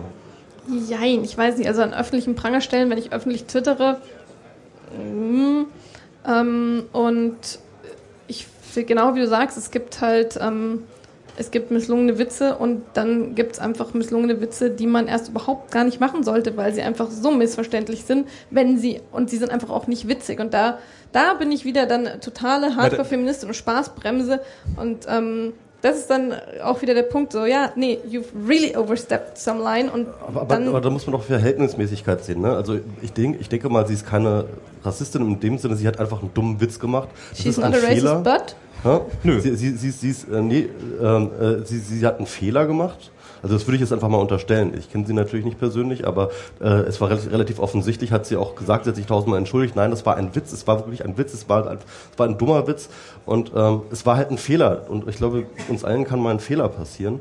Und äh, dass du plötzlich eine Million Feinde hast, weil du mal einen Fehler gemacht hast, ist schon, finde ich, nicht ganz verhältnismäßig. So, also ähm, äh, Jein, weiß ich nicht. Es kann also, natürlich auch ein paar Sachen doof zusammen. Also Ja, sie macht, klar. setzt diesen Tweet ab und sitzt dann halt eine Handvoll Stunden und- im genau, Flieger und kann ja. nicht direkt reagieren. Ja, ja, ja. Selbst wenn sie hätte reagieren können, hätte sie es höchstens noch schlimmer gemacht. Also das ist. Äh, Nee, sie sie, hätte ihn es, löschen nö, können. hätte es Sie löschen hätte ihn können löschen- hätte naja, Screenshots waren schon gemacht das zu dem egal, Zeitpunkt. aber das, das hätte schon mal ein bisschen, ja, bisschen wenn Druck sie es gelöscht rausgenommen. hätte, ja. glaube ich auch. Genau, und dann sofort irgendwie eine ernsthafte Entschuldigung. Ja. Ihr habt mich da falsch verstanden, sondern nee, habe ich Scheiße gebaut. Tut mir leid. Habe ich Scheiße gebaut, Na, aber wieso ist eine Person, die äh, einen Twitter-Account hat mit ein paar Dutzend Followern, die jetzt definitiv äh, nicht es gewöhnt ist, äh, offizielle Presseerklärungen zu geben, wieso, wieso wird sie sozusagen dazu gezwungen, innerhalb kürzester Zeit durch, durch die, also äh, kann man, also ist das, ist das Wir was müssen jetzt alle Medienprofis Das ist werden. der dass, dass wir alle Medienprofis sind ja, das ist und ein Kontrollverlust, ganz klar. das ist tatsächlich eine Form von Kontrollverlust und Ja. äh, ich, ich glaube, ich habe in meinem äh, und und In, in dem Buch von Perksen, der ähm, auch schon mal über den Kontrollverlust geschrieben hat, äh, das Skandalbuch, also wie, es- wie es Der entfesselte Skandal. Skandal, genau, der entfesselte Skandal, ähm, äh, Skandal in Zeiten des, äh, äh, des Internets oder so. Ähm, da gab es das Beispiel von ähm, einem, einer, Chine einer jungen Chinesin, die ähm, halt wirklich so im Teenager-Alter in dieses chinesische YouTube da irgendwie reingerantet hatte, als da gerade eine große, ein großes Erdbeben war in China und da wirklich äh, Tausende von Toten und Verletzten und so weiter und so fort. Und deswegen war irgendwie Volkstrauertag und irgendwelche Sachen funktionierten nicht mehr. Und sie war halt einfach irgendwie so, eine, so, so ein kleines, verwöhntes Mädchen, die, die dann in ihr, ihre Kamera reingerantet hat, dass jetzt alle sich nur noch über dieses Erdbeben ähm, jetzt äh, kümmern und bla bla. Dabei hatte sie doch eigentlich eine tolle Verabredung heute und halt so total unreflektiert, wie halt so ein Teenager halt ist, ja. Also äh, also wirklich äh, äh, so eine so eine 14-jährige, die halt völlig unreflektiert da einfach rumrantet, ja. Das Ding ist dann online gegangen und ähm, wenige Stunden später hatte sie die gesamte Nation, sie die, das Hassobjekt der gesamten Nation. Äh, äh, sie, es wurde alles über sie rausgefunden, ne? also wo sie wohnt, wer ihre Eltern sind, wer ihre Familie ist und so weiter und so fort. Diese Dinge wurden zusammengetragen und alle Menschen in ihrem Umfeld wurden mit Hassmails und, und Hassanrufen und so weiter und so fort. Äh, ihre gesamte Familie hat den Arbeitsplatz verloren. Also, also die ganze Familie wurde praktisch sozial ausgelöscht, weil ein kleines Mädchen 14-jährig etwas Dummes in eine Kamera gesagt hat. Ja?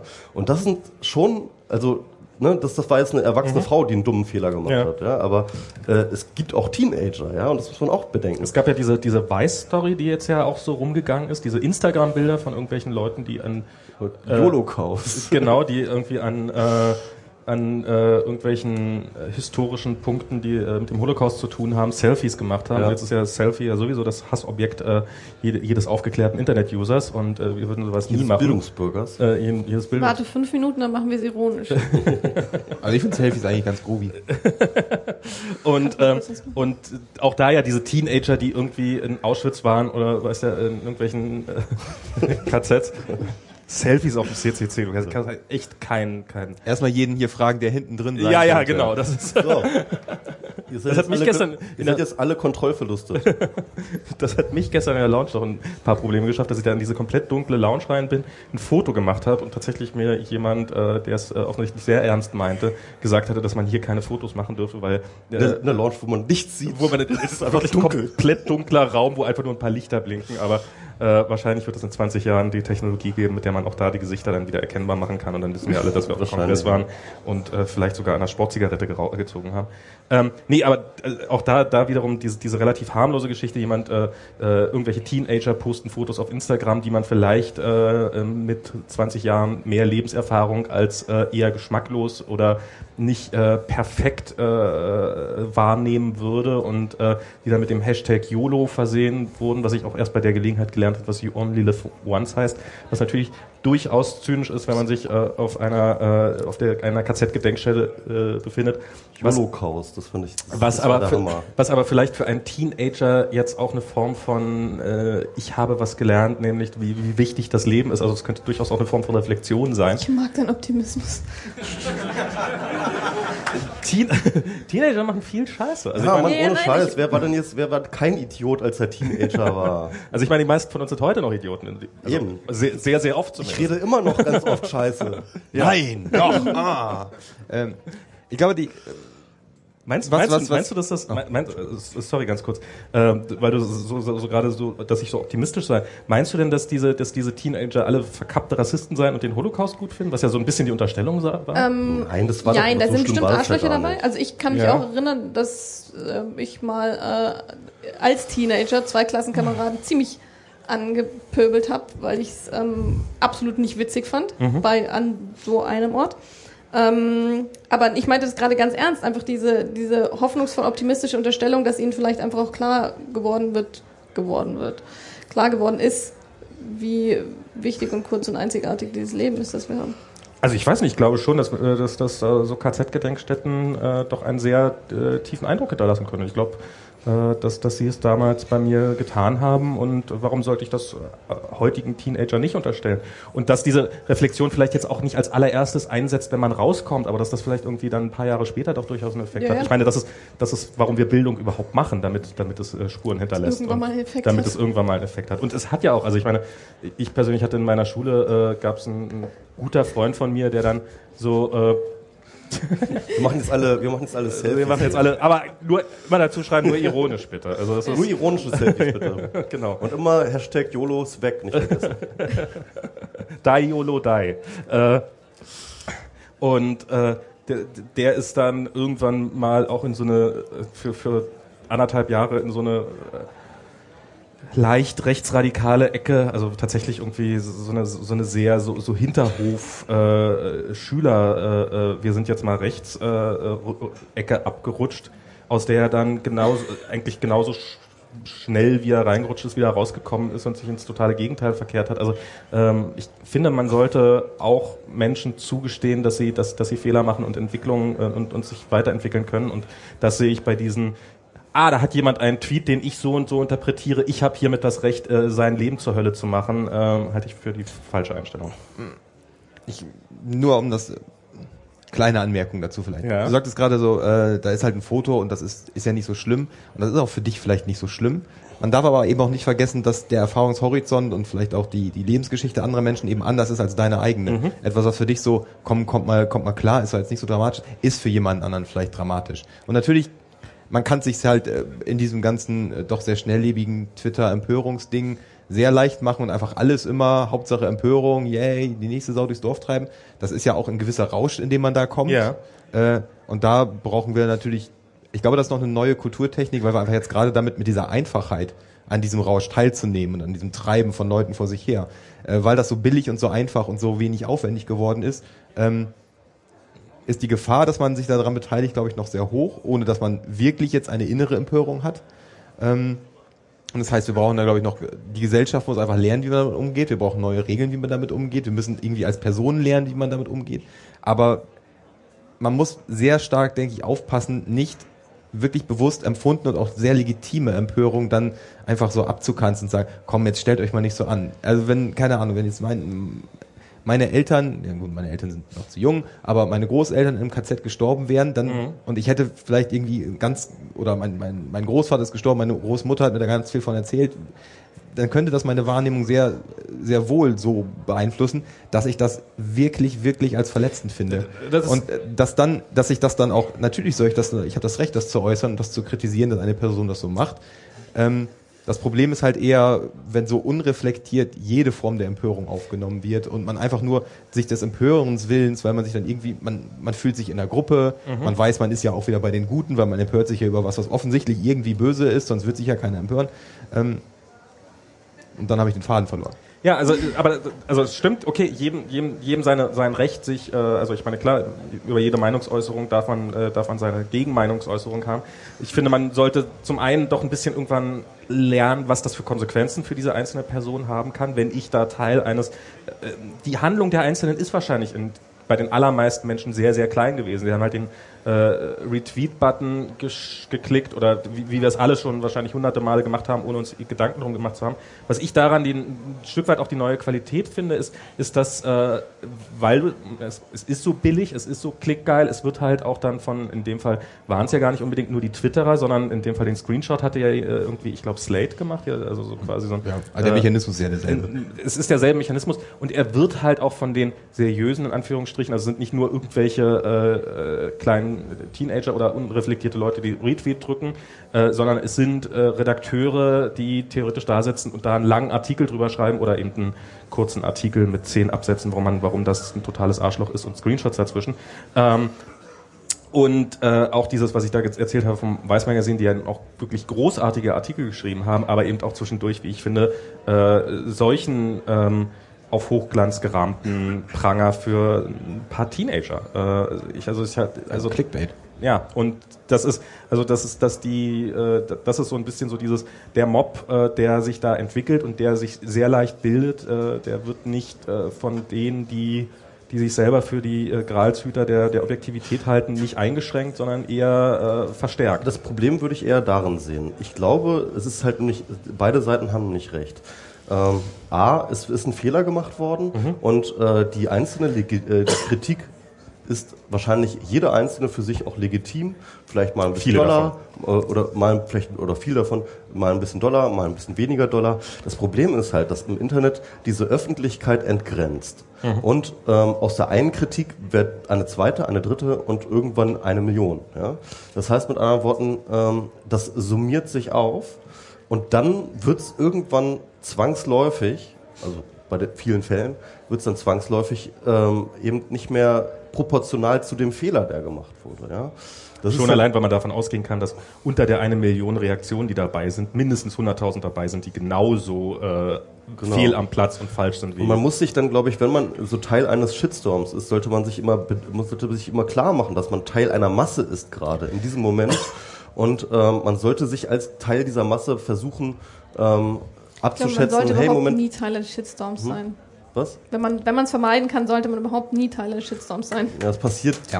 leider aber auch dauernd. Also das würde ich ehrlich gesagt gar nicht so doll sehen, weil, weil ähm, es gibt ja sehr oft sehr viel mit sehr viel Grund auf Empörung und beispielsweise habe ich weniger ähm, ähm, habe ich weniger ein Problem damit, wenn Institutionen oder oder, oder äh, irgendwelche äh, irgendwelche journalistischen Medien oder welche auch immer plötzlich im Kreuzfeuer stehen, ähm, dann, dann habe ich auch kein Problem damit Teil eines Shitstorms zu sein. Aber oft, wenn eine einzelne Person gemeint ist, dann muss man sich immer erstmal reflektieren, okay, ist dort ein Fehler, ist dort ein Fehler gemacht worden?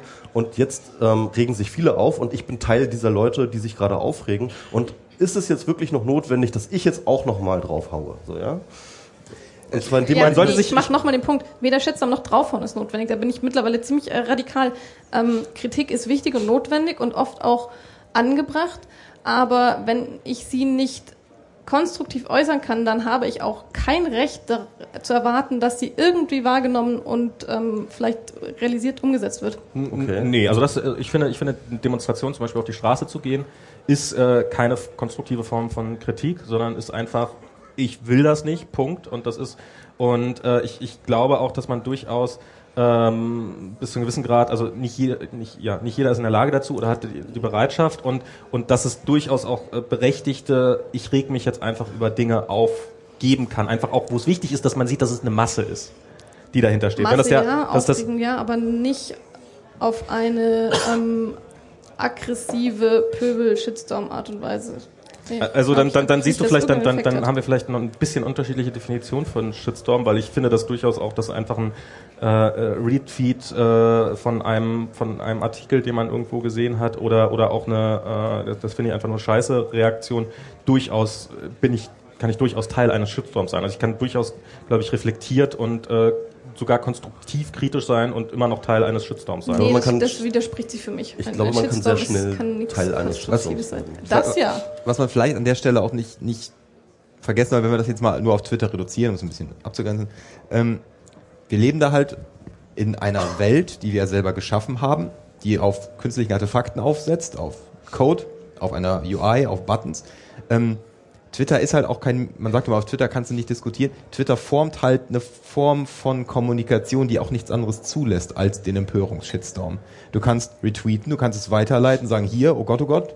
Das kann natürlich auch ein unterstützendes Retweeten sein, aber du hast halt auch gar keinen, es gibt in der Welt von Twitter eben, eben nicht wirklich die Möglichkeit, gleich, gleichermaßen mit dem Ret einfachen Retweeten, Klick, es explodiert, eine, eine fundierte oder auch eine einordnende oder, oder irgendwie diskutierende Kommunikation zu haben. Das geht halt in dem Ding nicht. In der Welt von Twitter kannst du so nicht sprechen. Das glaube ich auch nicht. Die Welt von Ich kann Die- schon, ich, ich habe sehr oft, ich verstehe diese Kritik. Ja, aber es hat- es- ich aber es hat die- sehr oft konstruktive und gute Diskussionen. Du kannst, du kannst es auf, auf einzelnen Level durchaus mal tun, aber du kannst halt, wenn du den, den Shitstorm, der jetzt läuft, der läuft halt an und du willst den aber eigentlich mal ein bisschen einfangen und sagen, komm, hier, können wir das mal einordnen, können wir vielleicht mal, äh, vielleicht willst du einigen Leuten sagen, jetzt empört euch an der Stelle vielleicht nicht so, das ist vielleicht ein 14-jähriges Mädchen oder ein 13-jähriger Junge, die sind halt Kinder, äh, fahrt das mal runter. Das ist halt das auf, auf, auf ein gleich, gleichermaßen wahrgenommenes Niveau zu bringen, diese vielleicht sehr, sehr, sehr besondere Kritik, äh, wie die Empörung selber, ist halt sehr schwer, weil das Medium das dir nicht einfach macht. Du schreibst das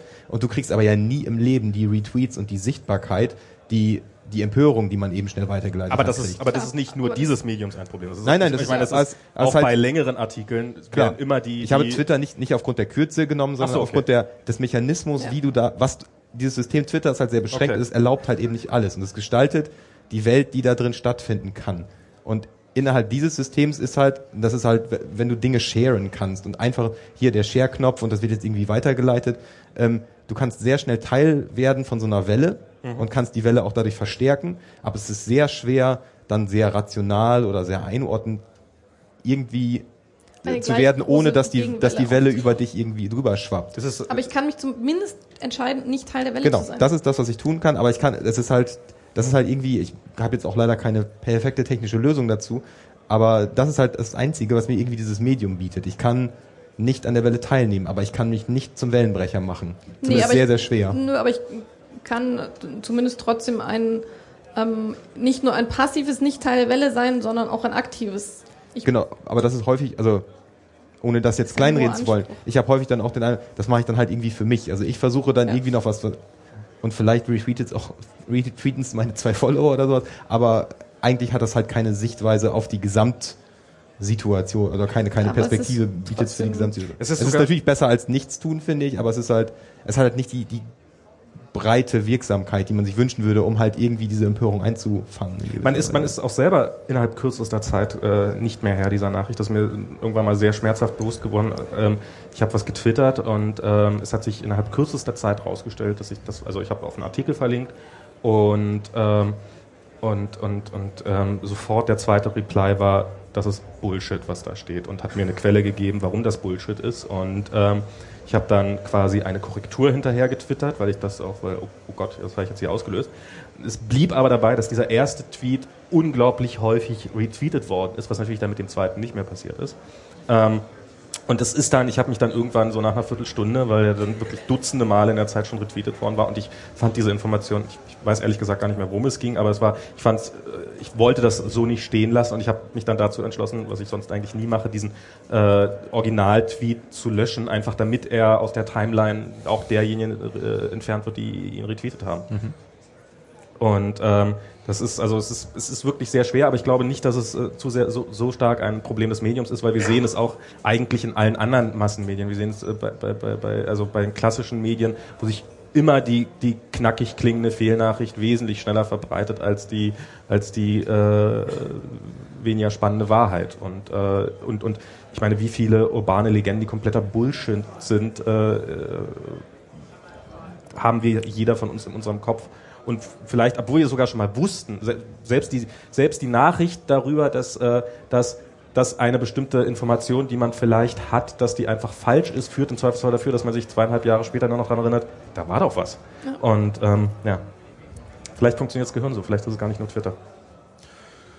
So, So. wollen wir mal langsam zum Ende kommen? Oh, Oder? Oder habt ihr noch Themen? Gibt's noch Habt Themen? ihr noch Themen? habt ihr noch Themen? Da gibt's noch ein Mikro. Nee, gibt's, das Mikro ist nicht, ist nicht aktiv. Okay. Ihr könnt euch ans Zahlenmikro stellen, alle eure Man kann ja zum, Kritik zum Abschluss sonst noch mal kurz auf den Kongress gucken. Äh, Michael, Ja. du als äh, Social Media Berufsprovokateur und Ja. Internet-Experte, Ja. was sagst du denn jetzt so zum Kongress hier? Wie ist so dein Eindruck? Also ich war ja letztes Jahr auch äh, schon in diesen, in diesen Gebäuden äh, zugegen und war äh, schon hin und weg, wie krass riesig und groß das geworden ist. Und äh, dieses Jahr haben sie ja nochmal äh, ein paar Schippen draufgelegt. Und äh, ich bin mal wieder komplett überwältigt. Also das ist hier eine komplette Parallelwelt entstanden. Ähm, die haben das gesamte Gebäude hier einfach einfach umgekrempelt. Diese Seidenstraße ist wirklich einfach nur geil. Ich bin immer noch ganz fasziniert und ähm, Ja, also äh, das, ist, das ist schon eine ganz großartige Sache hier. Ich sag mal Peak CCC. Lehne mich mal ein bisschen aus dem Fenster. Okay. Du meinst jetzt, ab jetzt kannst du noch bergab Es gehen? kann nur noch bergab gehen Okay, eigentlich. ja. Also so leid's mir. Also es ist echt. Nee, komm, Pessimismus ist zu nee, einfach. finde ich auch. Ja. Och Nee. komm! Also, ich hab doch sonst nix. nee, alles wird gut, alles wird besser. Ah, Äh, bin ich, da bin ich der Meinung. okay. Also nächstes Jahr noch größer, noch schöner. Ja. Was sagst du? Nächstes Jahr gibt es einen Waffelstand. Geil. Ich komme. Tante macht nächstes Jahr Waffeln auf dem CCC. Alle gehört. Ich überlege mir das. So ein Waffelroboter. Was sagst du, Laura? Ah, du bist ja gerade erst angekommen. Ja, macht nichts. Ich bin trotzdem jedes, also jedes Jahr, so wie letztes und dieses, ähm, bin ich, ähm, ich krieg so lustige Flashbacks, weil da drüben ist die Uni Hamburg, wo ich vor mittlerweile unendlich vielen Jahren gefühlt Wirtschaftsinformatik studiert habe und ähm, quasi wieder hier im Dammtor auszusteigen und irgendwas, irgendwas mit Technik zu machen. Ähm, ja, Nolle turbare circulus meus. Oder so. Was heißt das? Wir haben hier nicht studiert.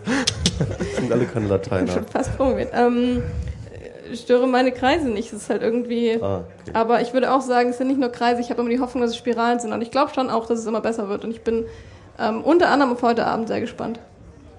Heute Abend? Assange. Ach so. Ah ja, stimmt, okay. genau. Ja, vielleicht war das jetzt der äh, letzte BMR vor dem großen Shitstorm, der den CCC in den Abgrund reißt. Wer weiß das? Ja. Na, ich glaube, der hat schon ganz andere Sachen ausgehalten. ich Das würde denke auch, sehr ich denke auch, das wird schon gehen. Also, dann äh, beschließen wir diese Sendung, ähm, bedanken uns beim Publikum, bei unseren Gästen. Vielen herzlichen Dank fürs Durchhalten. Äh, genau. Und, Sowohl dem äh, Publikum als auch den Gästen. Genau. Und vergesst nicht, äh, mein Buch zu unterstützen. Danke. Genau. 100 Euro. Und jetzt 100 aber noch- Euro an eine äh, gemeinnützige Organisation eurer Wahl. Und jetzt nochmal jeder, der, der 10 Euro zum Buchprojekt dazu gibt, darf ja MS Pro bei Mikrofon beschimpfen. Nee, der kriegt äh, Nudeln. Äh, Ach, Nudeln. Mit, mit Nudeln gibt's für Dann musst, 10 Euro. dann musst du nächstes Jahr Nudeln machen. Okay. Genau. Vielen Dank dafür fürs dabei sein. Tschüss. Viel Spaß. Ciao. Drückt jetzt jemand den Stoppbutton hier oder geht das einfach weiter?